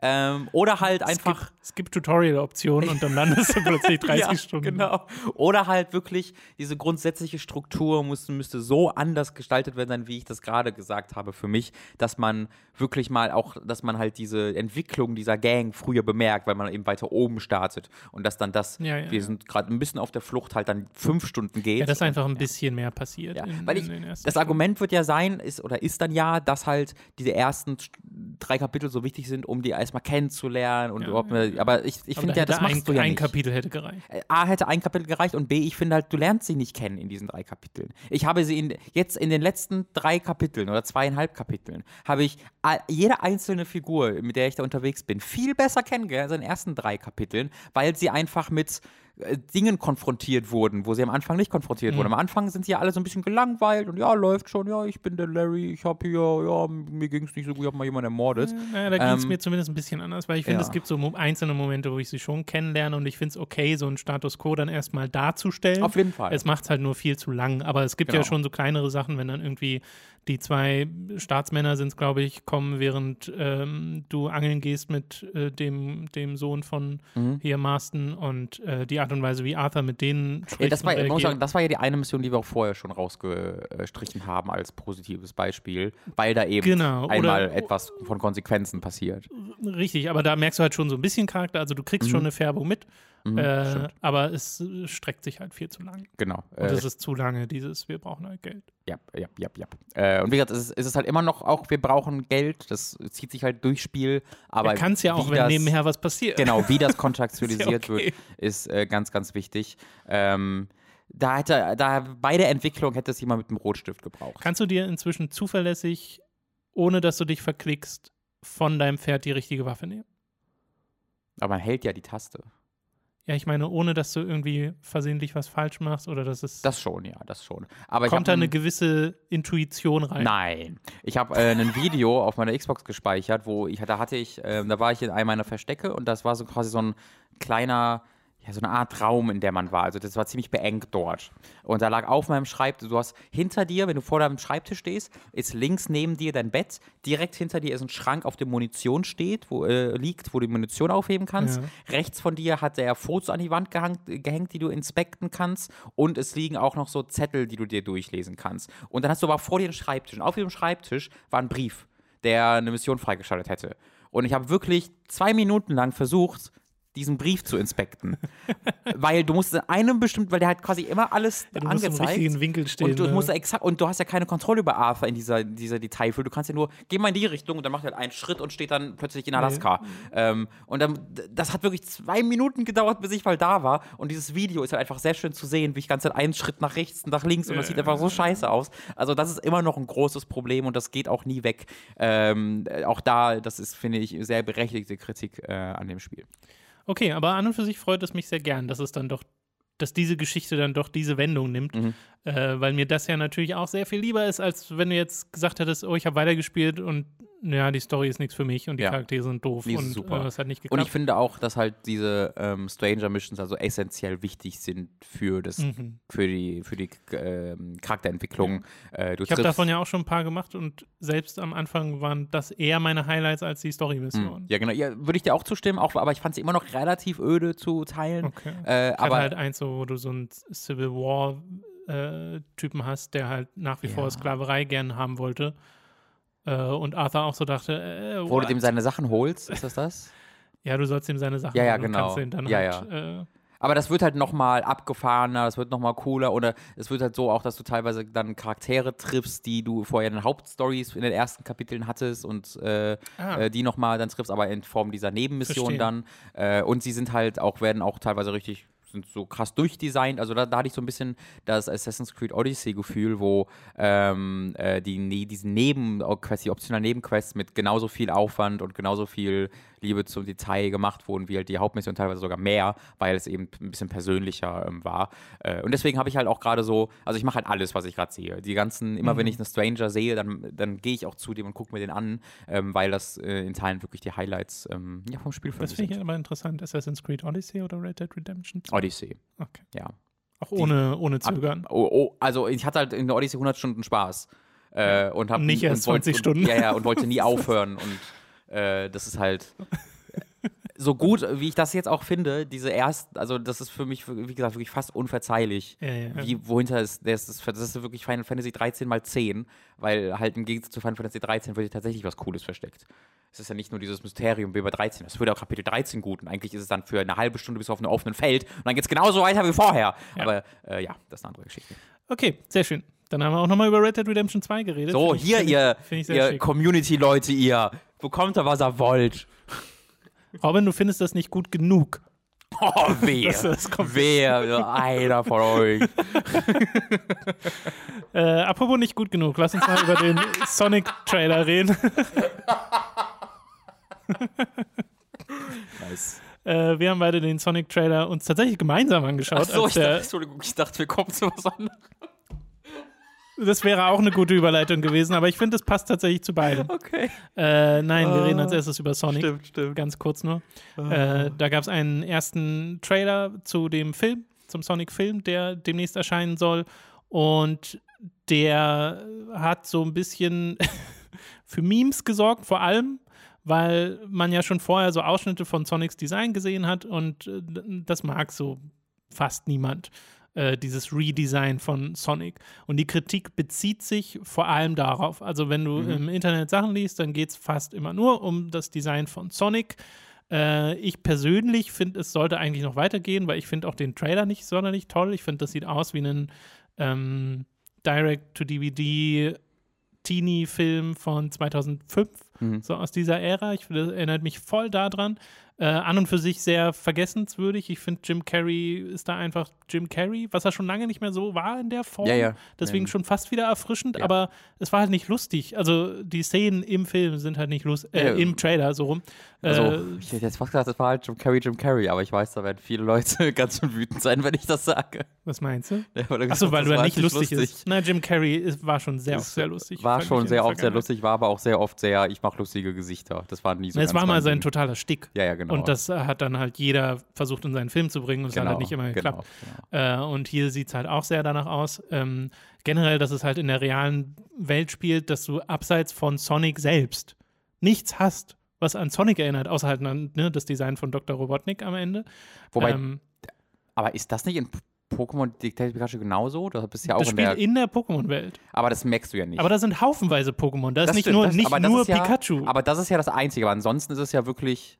Naja, weil die ja Pokémon-Welt ja an, an, also die Kanto- und Johto-Region sind ja an Regionen aus stimmt. Äh, gutes- Japan Argument, angelehnt. Stimmt, ja. Äh, deswegen sieht das, äh, sieht das halt in einem Film auch halbwegs real aus. Aber bei Sonic, ich meine, du hast halt keine kohärente Sonic-Welt. Du kannst halt sagen, ja, guck mal, hier ist Green Hill Zone, hier ist Chemical Plant und dann hast du wieder die Sachen, die Sonic Jetzt 06, jagst du auch noch die Sonic Sonic-Fans 06 auf macht. uns. Nein, nein, das ist gar nicht mal als negatives Ding gemeint. Ich meine einfach, dass es so variantenreich ist, dass selbst die reale Welt eigentlich, sie war ja mal Setting in bestimmten Sonic-Spielen. Mhm. Also sure, so von mir aus. Aber dass es abge- abseits von Sonic dann halt nichts gibt, äh, finde ich ein bisschen schade. Die Musikwahl mit Gangsters Paradise ist Das ist, also das ist das Einzige, was ich halt großartig finde. Weil das ist so lustig. Einfach die Idee, dass ein Sonic the Hedgehog Trailer. Also ich will damals, als, als Gangsters Paradise rauskam und dann auch Sonic so in war, da will ich, dass jemand durch die Zeit gereist wäre und 2019 auskommt. Das allererste, was er sieht, ist das. Aber ich finde, da müsste man irgendwas so mit, dem, mit dem Song machen. Also Nee, der, dass der, ich ich finde das halt so lustig, weil es einfach da ist, weil es halt so selbstverständlich wirkt. Weil so, ja, natürlich ist es Gangsters Paradise. Und es wird halt nicht angesprochen und es ist auch kein Teil Ja, vom ja. Trailer, sonst einfach, nö, ist ein Gangster, der Sonic. So, was? ich finde das super lustig. Sonic der OG. Das habe ich, wir haben es ja gemeinsam das erste Mal angeguckt und ich wusste das so, wir bosten da Ja, wir beide, haben beide so sehr drüber gelacht, lachen. ja, das stimmt. Äh, super. Ja, gut, wenn der Rest stimmen würde, würde ich das wahrscheinlich auch noch. Genau. Aber das Ding ist ja, Wenn es so ein bisschen ironischer Sonic, der, der Twitter-Kanal von Sonic hat ja einen super, ähm, super Edge im Wesentlichen. Mhm. Also der hat so diesen ironischen Ton, machen sich sehr über die Vergangenheit von Sonic teilweise lustig, aber gleichzeitig stellen auch die Sachen heraus, äh, für die Sonic halt steht. So. Und diesen Ton, der würde sich super für so einen Film eignen und der steckt, finde ich, hier halt kaum drin. Mhm. Also es gibt zwar diverse Gags, aber sie zünden zumindest bei mir nicht so richtig. Äh, und dann gibt es eben auch noch das Sonic Design, wo sich halt alle darauf fokussieren äh, und wo ich auch sage, ich mag das halt auch nicht. Also ich finde das ist kein tolles Design von einem populären Charakter, ihn im Wesentlichen komplett anders aussehen zu lassen. Äh, deswegen verstehe ich schon, warum da momentan die Sonic-Fans, und ich bin nicht mal Sonic-Fan, äh, dann äh, sagen, äh, Leute, wir haben was Ich anderes will dir sagen, ich sehe gerade nicht mehr, ob das läuft, weil das Licht da drauf fällt, die Aufnahme. Ich möchte dir nur. Ja, okay. Ähm, Ich äh, fand ganz lustig, es gibt eine Szene, äh, das ist mir sofort aufgefallen in dem Sonic-Trailer, was fast eine 1 zu 1 Kopie, also ist ja keine Kopie, weil es gleichzeitig gedreht wurde, ähm, aber diese Szene gibt es so auch 1 zu 1 in Detective Pikachu, nämlich wenn das erste Mal der Hauptcharakter auf Sonic Aka oder Pikachu trifft.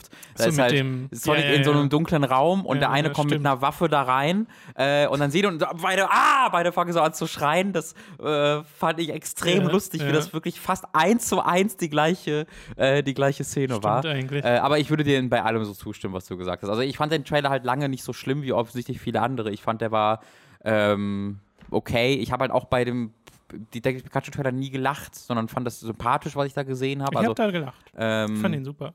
Ich fand den halt, ich fand das halt okay und das finde ich jetzt nicht so okay wie den Detective Pikachu Trailer, aber ich finde da, für mich ist da jetzt auch kein Riesenunterschied äh, für subjektiv bemerkbar gewesen. Ähm, ich hoffe halt, dass sie jetzt in dem Redesign, dass sie zu Sonic, dem Sonic jetzt unterziehen, weil der Fan-Backlash so groß war, dass er einfach aussieht wie Pikachu danach. Also, dass er einfach Pikachu ist, weißt du, das finde ich halt super, super lustig. Pika! Das war sehr, sehr gut. Oder er hat jetzt Ja. diese komische Schuppentextur von Glurak. Oh ja, das ist genau. gar kein Fell mehr, sondern Richtig. wirklich so ein, so ein ganz Oder komisches. sie nehmen nur die Zähne raus oder so, weil Sonic hat ja Zähne in dem.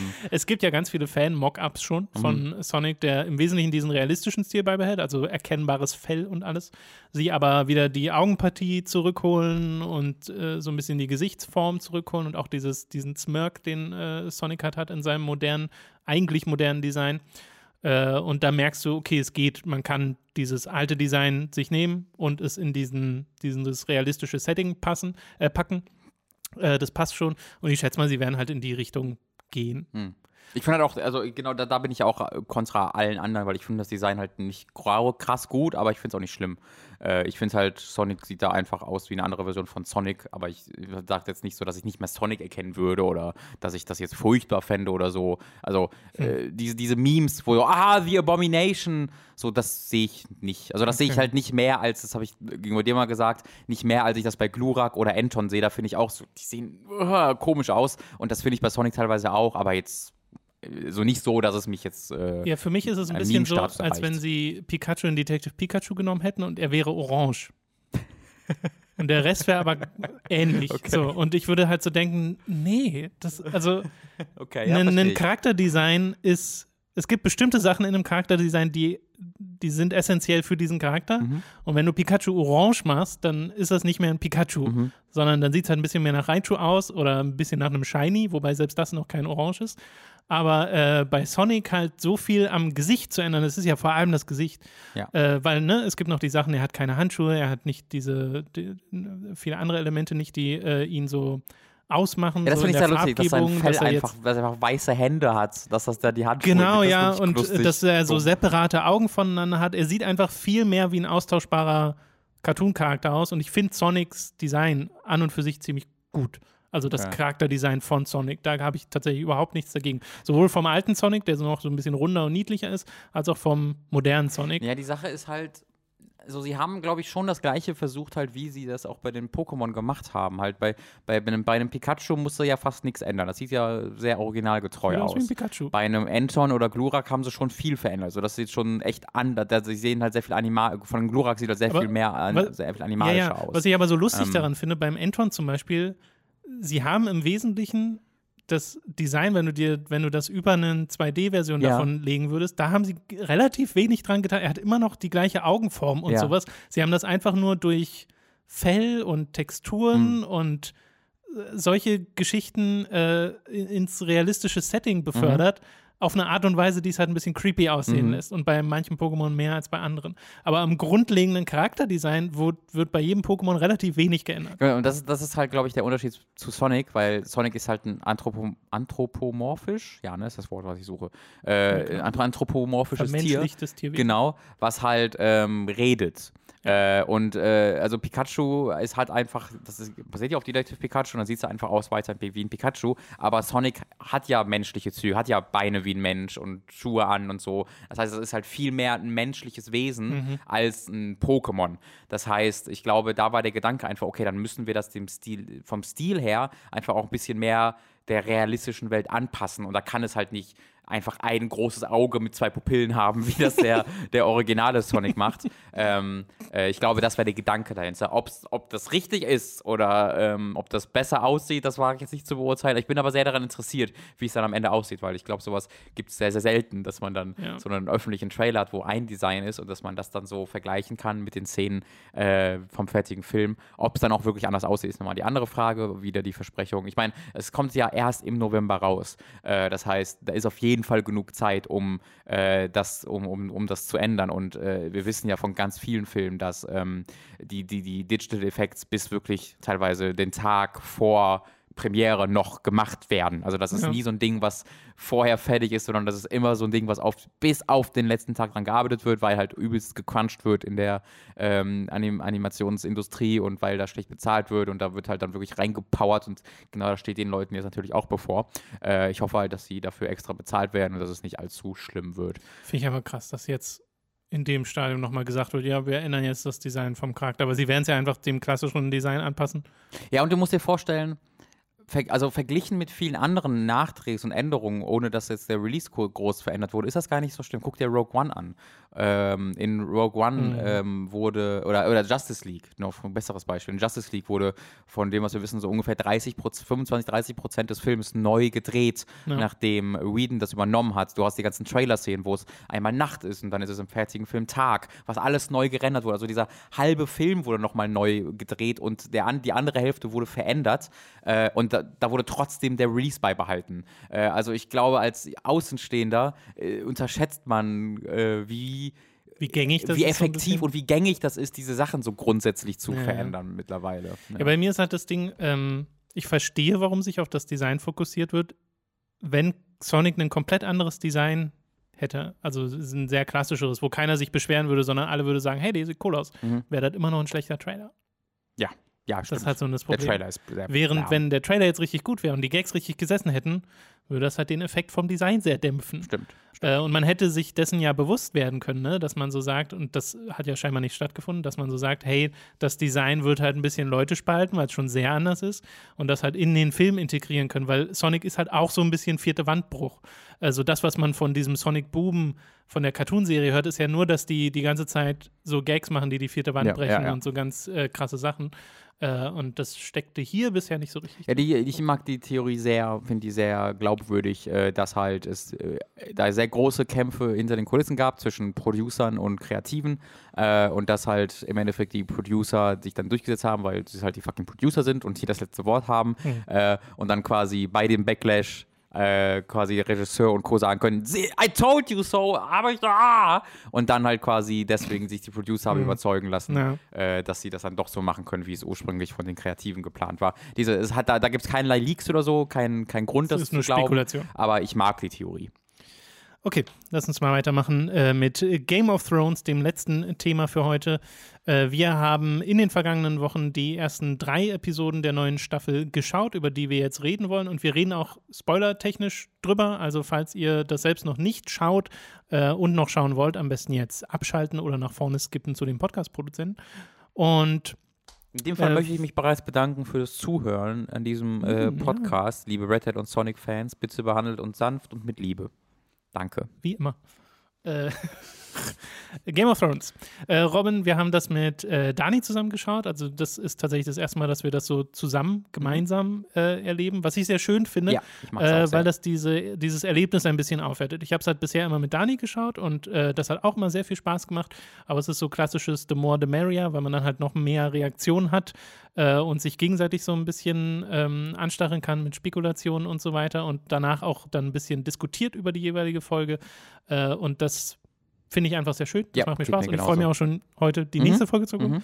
Ähm, weil ich muss ja sagen, mein bisheriger Eindruck, oder vielleicht sollte ich den mal vor, voranschicken, ähm, wir haben ja, als wir über die letzte Staffel geredet haben, auch schon mal geäußert, also da habe ich es zumindest gesagt, ich weiß gar nicht mehr, was genau dein Stand war, äh, dass ich so ein bisschen meine, meine emotionale Investition in Game of Thrones ist nicht mehr so stark. Mhm. So.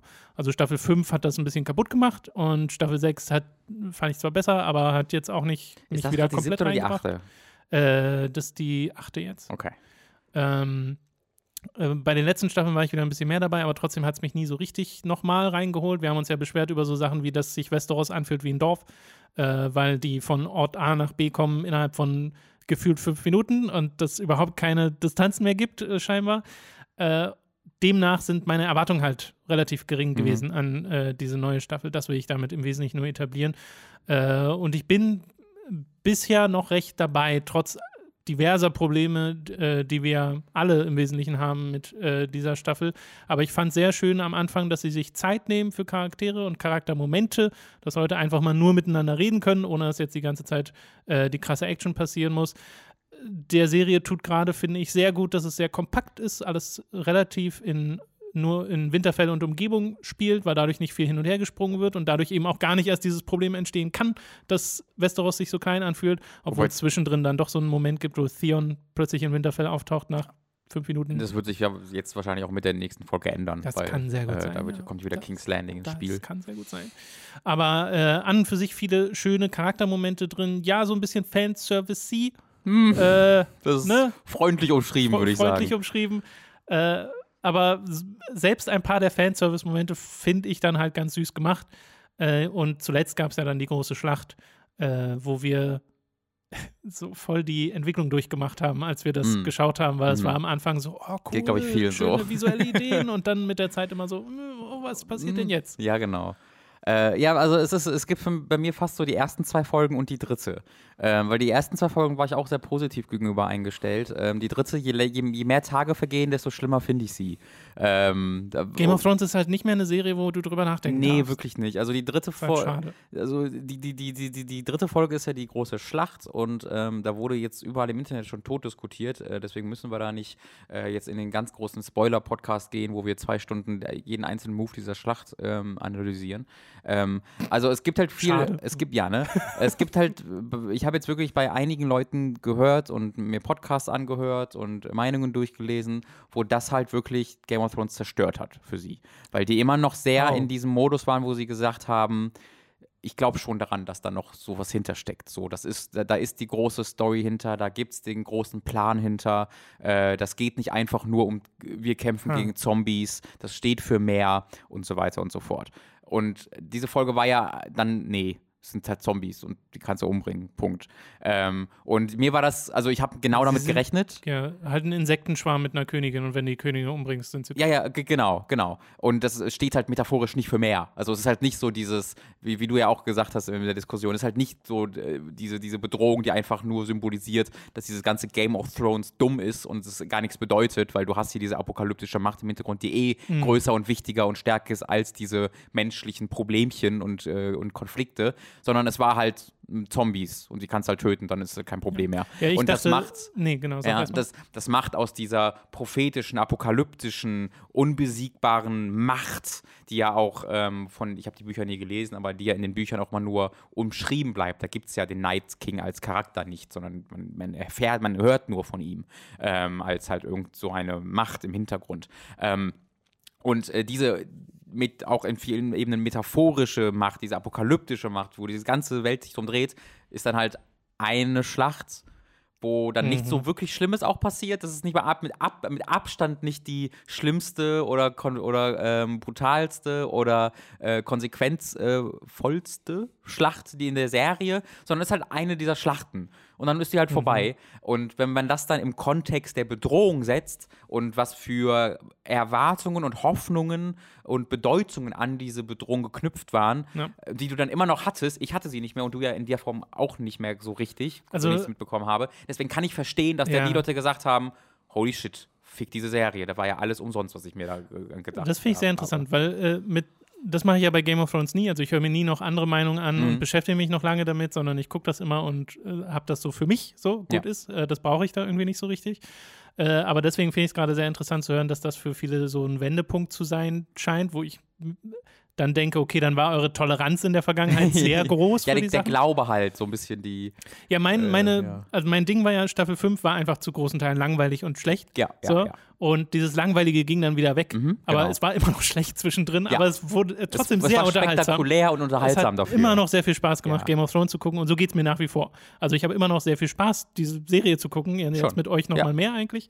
Ähm, Das heißt, langweilig bisher nicht das Problem Nee, für mich, gar nicht. Also es ist Auch, eher, die, auch diese dritte Staffel, Folge mit der, dem Kampf Ja. war zu keinem Zeit. Naja, es, sie war kurz mal, also sie immer wieder langweilig, wenn es die Drachen gekämpft haben, weil du nichts erkannt hast. Aber Genau, abgesehen davon ja. war also das Problem war nicht, dass sie langweilig war. Und äh, meine Hoffnung war, aber ich habe nicht damit gerechnet, dass sie es umsetzen, dass es halt bei dem, bei dem Night King und den White Walkern darum ging, dass diese, äh, diese Macht, wie du es auch nennst, ne, dieses sehr unbestimmte die meiste Zeit, äh, über die Länder wäscht und das halt dargestellt werden soll, dass all dieses Geplänkel um den Thron und so, dass das halt super nichtig ist im großen Kontext dieser Welt.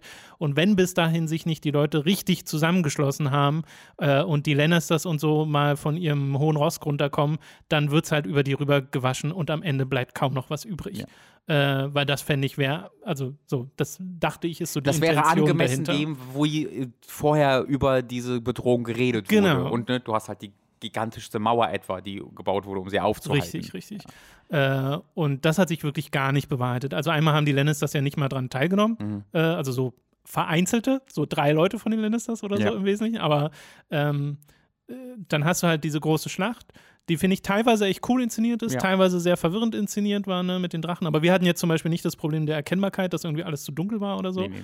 Ähm, Es war halt, aber so, das Problem ist bei der Inszenierung halt, dass die Inszenierung sehr auf Kosten der Glaubwürdigkeit geht, äh, weil du halt am Anfang mit diesen Dothraki-Reitern zum Beispiel hast. Ne? Die, die hast du halt eine super geile Inszenierung, wie sie in dieses, Ja, ins Nichts, Nichts. reiten und das sieht so geil alles aus. Aber wenn du mal überlegst, was der Plan dahinter war, dass die, die komplett, das komplette Dothraki-Volk einfach ausgelöscht danach. Das haben sie geopfert. Und zwar wofür? Reitet meins nichts. Guck mal, was passiert. Das ist so nicht, das ist kein Plan, das ist einfach nur dumm. Äh, dass Ja, gesagt wird, äh, die haben ja auch Katapulte im Hintergrund. Ich habe mir, ich hab mir die Folge nochmal angeguckt.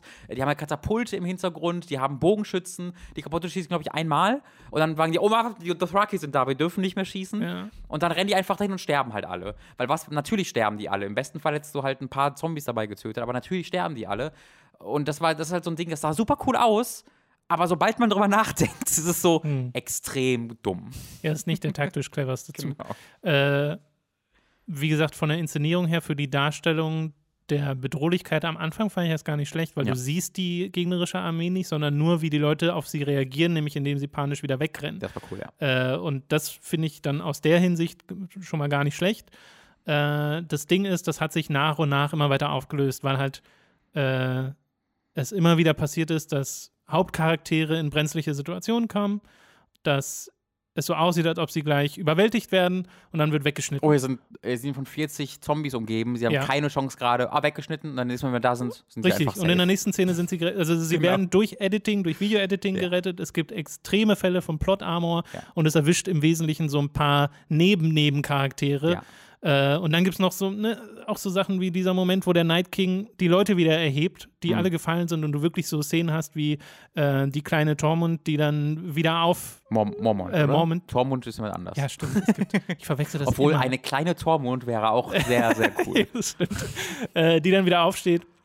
Äh, aber mit denen halt nichts passiert. Also es wirkt dann so, ja, warum ist das jetzt passiert? Das hat, Genau. hat ja überhaupt keine Auswirkung. Äh, bis dann halt zum Schluss, wo äh, durch Teleportationsmagie Arya den Night King besiegt. Naruto halt. So Naruto-Run und Ja. Sprung. Und auch halt da sagen. wieder inszeniert, ganz gut. Aber macht so viel Sinn? Und es ist halt, was halt, Äh. ja, was auch so schade ist, es ist, es ist in keiner Form eine Konsequenz von der Schlacht davor. Du hättest die ganze Schlacht wegdenken können und sie hätten einfach nur Bran dahin stellen können und das wäre dann genauso passiert. Weißt du, die Schlacht hatte keinerlei Relevanz für den Ausgang. Äh, und ich finde, das haben sie vorher oft sehr viel besser dargestellt. Ähm, weil Naja, sie hat insofern Relevanz, als dass sich der Night King mit seiner Armee ja erstmal bis dahin durchkämpft. Ja, ja, aber die Schlacht hätte es ja nicht geben müssen. Also sie hätten ja auch nicht kämpfen müssen. Wenn die keine, wenn die keine Gegen, wenn die, die hätten nur den Bran hinstellen können und keine Gegenwehr, hätten sie die ganzen Zombie-Hunden einfach zu Bran hätten gehen lassen können und dann hätte ja Arya aus dem Nichts reingesprungen, hätten ihn umgebracht. Guess. Das, das meine ich damit. Das ist halt nicht kein, keine Konsequenz aus dem, aus der Schlacht, sondern es gab halt die Schlacht, so 70 Minuten lang war cool. Und dann wurde, dann wurde gesagt, jetzt muss aber mal ein Night King sterben. Und dann ist einfach jemand, hat sich hintergebracht und hat ihn umgebracht. Ja, vor allem auch so, ne, auf Seiten des Night Kings ist es ja eigentlich gar nicht nötig gewesen, da persönlich hinzugehen. Überhaupt nicht. Du hättest Naja, ja auch denn, die- jemand anders schicken Die Frage können. war ja, was hat der mit Brown vor? Was ist da jetzt wirklich das Ding? Und dann sagen die, er ist halt, was ich gelesen habe, er ist das Wikipedia dieser Welt. Das fand ich ganz lustig. Äh, also deswegen muss er Mhm. umgebracht werden. Aber da war ja oft schon so, so ein bisschen die Hoffnung Mysterium. dahinter, dass da irgendwie eine Verbindung zwischen Bran und dem äh, Ja, vor allem, weil gibt. Bran ja zwischendrin mal mit dem Raben ein mit den Rahmen Tour rumgeflogen gemacht hat, weil ihm langweilig Man hat war. sich gefragt, hä, was hat das jetzt zu bedeuten? Genau, war nur nur ein bisschen langweilig. Äh, Am aber Ende war das alles ein Plan. stehen die sich halt einfach nur lang gegenüber und Bran und der Night King haben das alles ausgeheckt zusammen. Nee, das kann natürlich sein, dass dann noch der große Twist kommt, aber d- von der Inszenierung her wirkte das alles ähm, sehr, sehr endgültig. Und es gab halt wirklich viele Momente, wo wir uns auch beim Gucken so dachten, oh, egal. Ne, warum ist das gerade egal? Ja, aber es ist, je Ähm, mehr es passiert ist, desto mehr haben wir so gesagt, Ja, genau. äh, so, also ich glaube, der Punkt, wo so wirklich auch ich beim, beim Gucken der Folge dachte, okay, das ist gerade zu viel, ist halt die Horrorsequenz, wo es einfach zu Walking Dead wird. Weil die, ja, wo es still wird. Ganz, ganz genau. Ja, ja. Du hast die größte Schlacht, also angeblich, die größte Schlacht, die je auf der Welt passierte. Und dann cutten sie einfach von dieser Schlacht in Winterfell rein, wo gerade diese Schlacht passiert.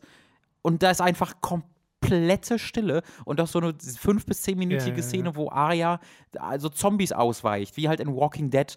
Ähm, und da laufen die Zombies auch dann langsam rum und schlurfen wie klassische Zombies, während die draußen wie die World War Z-Zombies ganze Zeit sprinten und Ja. hyperaktiv sind. Äh, und das wirkt halt sehr. Wir haben die Idee für eine Szene und die ist cool. Also packen wir die da Also jetzt rein. packen wir die mal da rein, genau. Aber es hat halt, also diese Folge von Game of Thrones hat halt leider überhaupt gar nichts mehr, also nichts mehr mit dem zu tun, wofür Game of Thrones mal ausgezeichnet wurde, was oder was, ausge, was die Serie mal ausgezeichnet hat. Ähm, nichts von diesem, von dieser Realness, von der, von Ja, der ja. Echtheit ist davon übrig, sondern das war, das hätte auch in Herr der Ringe so passieren können, was hier passiert. Aber so geht es mir ähm, tatsächlich schon seit einer Weile in Game of Das, genau das ist die Sache. Das, so geht es mir ja auch. Ich so, also die siebte Staffel war auch voll von diesen Momenten. Ne? Ja. Also diese ganze, wir touren ins Eisland, um da einen Zombie zu holen. Mit einem Drachen. Das war Das so, so das war so dumm. Äh, und da stirbt dann ja auch John eigentlich fünfmal und stirbt dann halt nicht, weil der eine Plot-Armor hat. Ähm, ich habe mich damit abgefunden mittlerweile, aber bei vielen Leuten war es halt so, dass sie gesagt haben, das ist doof, aber du hast ja diesen Kern, also dieses gesamte Universum baut auf dieser Bedrohung auf. So. Und solange das du noch als Säule hast, passt das. Und da glauben wir dran. Und dass diese Säule halt so sehr unzeremoniell dann nach einer Folge weggeschnipst wird, ähm, hat dann bei vielen so sehr viel allem, Unmut gesorgt. Ich ja. glaube, dass das. das verstehe ich auch, wollte ich nur sagen. also, ne, ich, kann, ich kann das auch total verstehen und so geht es mir auch so ein bisschen. Ähm, ich glaube, es wäre mit ein bisschen mehr Konsequenzen, hätte es mehr Wirkung gehabt. Auf wenn nicht nur Nebencharaktere gestorben sind, die keiner mehr so richtig Die ihren hatte. Arc vollführt haben. Ja, ja, genau. Die sind so, euer Zweck ist erfüllt und das ist halt der Unterschied. Du erwartest, dass diese Leute dann irgendwie Genau. mal draufgehen. Und es gibt aber auch diverse Leute, bei denen du es nicht erwarten würdest. Und dann gibt es halt ne, die Szene in der Krypta, wo sich ähm, äh, Sansa und Tyrion gegenseitig anschauen und es ist so voll der Abschiedsmoment und du denkst so, okay, Mhm. jetzt geht's ab. Und da passiert ja nichts. nichts. Es, also ist ja sie, nichts sie wollen passiert. sich halt die Emotionen erkaufen, die sie vorher auch haben, aber die Konsequenzen Genau, ja, ja, ja, nicht, richtig. Und die Konsequenzen nicht ziehen. Und das ist halt äh, ein bisschen billig. Ja. Äh, und da kann man sich sehr zu Recht drüber ärgern aus einer Story-Schreiber-Perspektive, weil das ist einfach nicht gut. Mhm. Ähm, das Ding ist, Spaß gemacht hat es trotzdem. Ich bin sehr gespannt, wo es als nächstes hingeht. Ich frage mich, ob sie, ob es noch so Nachwehen davon geben wird, so nach dem Motto, haha, ihr glaubt, das ist alles besiegt, aber doch nicht. Aber für so smart halte ich Game of Thrones einfach nicht Nee, mehr. ich auch nicht. Ich glaube auch einfach, dass das jetzt vorbei ist. Jetzt Ja. gibt es den Lannister-Kampf. Nicht. Genau. Und dann gibt es halt diesen äh, währenden Konflikt zwischen Daenerys und allen anderen, weil ja Danny so ein bisschen zu einer äh, nicht so tollen Herrscherin scheinbar gemacht werden soll. Äh, ja, mal gucken. Genau, also ich erwarte, ich, das, das hatte ich auch vor der, vor der Schlacht tatsächlich gesagt. Ich, ich habe halt gesagt, ich glaube nicht, dass hier viele Leute sterben. Das war ja, das ist ja eine, ein, nur eine Ja, Konsequenz ja, daraus, dass ich halt das Vertrauen in Game of Thrones Ja, ähm, stell mal vor, eben es nicht mehr wäre habe. Brienne gestorben oder Arya oder Sansa oder Tyrion. Ja. Die Sache wenn- ist, oder auch alle. Da, auch da wäre halt für mich durchaus wichtig, wie sie sterben. Ähm, weil, wenn, also wenn wir, wenn wir uns angucken, wie Theon gestorben ist, das wäre niemals passiert in dieser Form in früheren Game of Thrones. Ja. Äh, dass halt der einen Charakter sagt, damit jeder versteht, you're a good man, Theon. Ja. Äh, ich hatte mir teilweise mal einen Podcast von ähm, Wolf und Kim angeguckt, Sexy Cripples, die machen immer so einen sehr ausführlichen äh, Rückblick zu Game of Thrones. Äh, und die haben halt das Argument gebracht, so, ähm, nee, war er nicht. Äh, äh, so, ist nee, also er hat dann versucht Redemption zu kriegen, aber äh, was hatten sie als Beispiel genannt, äh, dass halt so Lee Harvey Oswald muss damit leben können, dass er ein bisschen darüber definiert wird, dass er mal einen äh, Präsidenten erschossen hat. Er kann zwar sagen, dass ihn das nicht definiert als Menschen, aber manchmal machst du einzelne Sachen in deinem Leben, die schon so krass sind, dass sie dich ein bisschen definieren. Das heißt jetzt nicht, dass du deswegen ein Monster bist, aber du bist vielleicht auch kein objektiv gut, guter Mensch deswegen. Und ich finde, das passt bei Theon sehr gut. Ne? Also der Naja. hat Kinder umgebracht und Naja, vor allem, verbrannt und so. ja, weil ja durch diese Aussagen von Bran die ganze Zeit diese Message mitschwingt, so, hey Bran, ich habe das und das gemacht. Und dann, ja, aber es hat dich zu diesem Moment hier geführt. Nee. Das finde ich okay, du bist, ehrlich du bist gesagt. da, wo du sein sollst. Das wirkt für mich äh, einfach so, das passt zu, zu diesem kalten Wesen, das Bran ist, weil Ja. er, er nur dieser, er, er interessiert sich ja nicht für Emotionen, aber genau das passt, deswegen passt dieses You're a Good Man nicht, weil das ist ja einfach nur emotionales, ich will dir ein gutes Gefühl geben, dass du jetzt in den Tod rennen kannst, was gar nicht zu diesem kalten Objekt äh, passt, das eigentlich Bran ist. Ja, und dann schwillt halt die Musik und es ist Zeitlupe. Und wenn du das vergleichst mit den Toten von, ähm, äh, äh, ja, vor allen Dingen von Ned Stark natürlich, wo einfach du einen Character-Arc hast und der wird einfach unterbrochen. Abgebrochen, ja. Der ja, wird einfach genau. unterbrochen, weil du damit nicht rechnest. Und hier wird, jeder abgeschlossene Character Arc zelebriert und dann wird dem Zuschauer gesagt, guck mal, jetzt kann er sterben und dann stirbt er. Ähm, deswegen finde ich halt auch, dass die Inszenierung bei den Toten durchaus Mhm. ähm, relevant äh, dann halt ist, ja. Äh, ja, es ist ein bisschen, also ich, ich finde es auch schade, dass Game of Thrones jetzt das ist. Ich hätte mich mehr gefreut, wenn es immer noch das wäre, wo was es früher wäre. Aber es ist jetzt keine Überraschung für uns. Wir wussten Nö. es schon vorher. Ich bin mit der sehr mit den Erwartungen. Ja. ich bin mit der Erwartung drangegangen. Ähm, deswegen, ich, ich, ich, ich, ich bin traurig für alle Game of Thrones-Fans, die noch dieses Vertrauen hatten und die jetzt so richtig, richtig traurig deswegen sind. Das finde ich echt, das, das tut mir leid, habe ich ein bisschen Mitleid. Aber ich gucke das jetzt auch weiter, genau wie vorher und äh, freue mich über die letzten drei Folgen.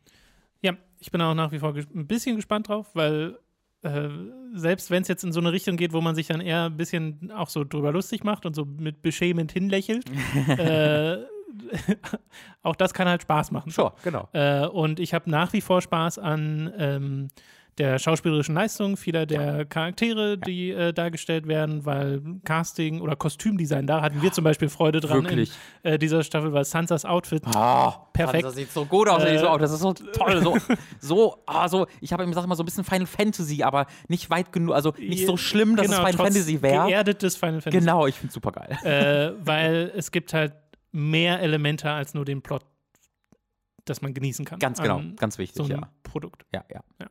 Okay, dann soll es das gewesen sein zu Game of Thrones. Äh, wir werden dann wahrscheinlich nochmal drüber reden, wenn die Staffel vorbei ist. Äh, genau. Weil jetzt, was wir halt nicht machen Fazit wollten, zu jeder Folge was machen, sondern eher dann jetzt. Nee, weil dann Ja, bist du ja das wirklich bei so einer Recap, wo du alles, alles Ja, siehst, was genau. da Das, passiert das machen und so. andere Leute besser als Genau. wir. Das brauchen wir nicht. Äh, gut, dann soll es das gewesen sein und wir sind auch am Ende dieses Podcasts angelangt, weil Formel 1 ist erst nächste Woche, ne? Ja. Äh, genau, ihr könnt äh, bei uns in der Community mitmachen, im Forum und da findet ihr auch einen Link zum Discord. Auf dem Discord ist nämlich ein bisschen mehr los als im Forum. Äh, da könnt ihr euch dort anmelden und der Hooked Community beitreten, würden wir uns sehr drüber freuen. Äh, wir würden uns ebenfalls freuen, wenn ihr uns unterstützt auf patreon.com slash hooked und steadyhq.de slash hooked. Da könnt ihr uns mit einem monatlichen Beitrag finanziell unterstützen. Ab 5 Euro bzw. Dollar erhaltet ihr nämlich schon Zugriff auf alle exklusiven Inhalte. Zuletzt erschien von mir zum Beispiel ein Late to the Party zu Super Mario RPG, was ein wahnsinnig sympathisches Spiel ist. Äh, Das könnt ihr euch da anschauen. Und am Wochenende erschien ein Hooked on Topic Podcast, den wir beide mit Leo zusammen aufgenommen haben. Und da reden wir über unsere Spiele des Jahres 2003. Und das hat auch sehr viel Spaß gemacht, Yes. weil, mein Gott, 2003 war ein richtig gutes Spieljahr. Oh ja, Ubisoft Galore bei mir. Ja, richtig. Und ähm, ab 25 Dollar bzw. Euro werdet ihr zum Podcast-Produzenten und werdet namentlich hier im Podcast erwähnt. Wir bedanken uns jetzt nämlich bei den folgenden Podcast-Produzenten: Hassan Zahn, Michael Noritz-Wolf, Andi Radi, Jan Lippert, Christopher Dietrich, Geriborg grüßt alle, Don Stylo, Michael, Grünkohlwiesel, Tommy 88088, Apu 42, Magie Power. Formel Hooked Fan. Nummer 1 überholt Raun. Gustian. Rocket Rüpel. Nume Numemon digitiert zu Sebastian Diel. Es ist mir sehr unangenehm, was hier gerade passiert. Nee, Sorry. Epic Snowwolf. Markus Ottensmann. Hauke Brav. McLovin 008. Dito. Lisa Willig. Dagoon. Zombie und Wintercracker. Und Autaku. Lennart Struck. Oliver Zirfas. Christian Hündorf. Julia Marinic. Und zu guter Letzt Simon Dubicai. Vielen Dank an alle Podcast-Produzenten. Ich fühle mich gerade, als ob du irgendwie, als ob irgendwie Telefonsex hatten. Ich weiß nicht, wie, ob ich davon überzeugt bin, was hier gerade passiert Das ist. Schöne ist, ich höre mich ja die ganze Zeit selbst dabei, weil Ja. ich Kopfhörer aufhabe. Das ist auch sehr interessant, die Erfahrung. Äh, das soll es gewesen sein mit diesem Podcast. Wir hören uns in der nächsten Woche wieder. Das hat sehr viel Spaß gemacht. Äh, Tschüss. bis dahin. Tschüss.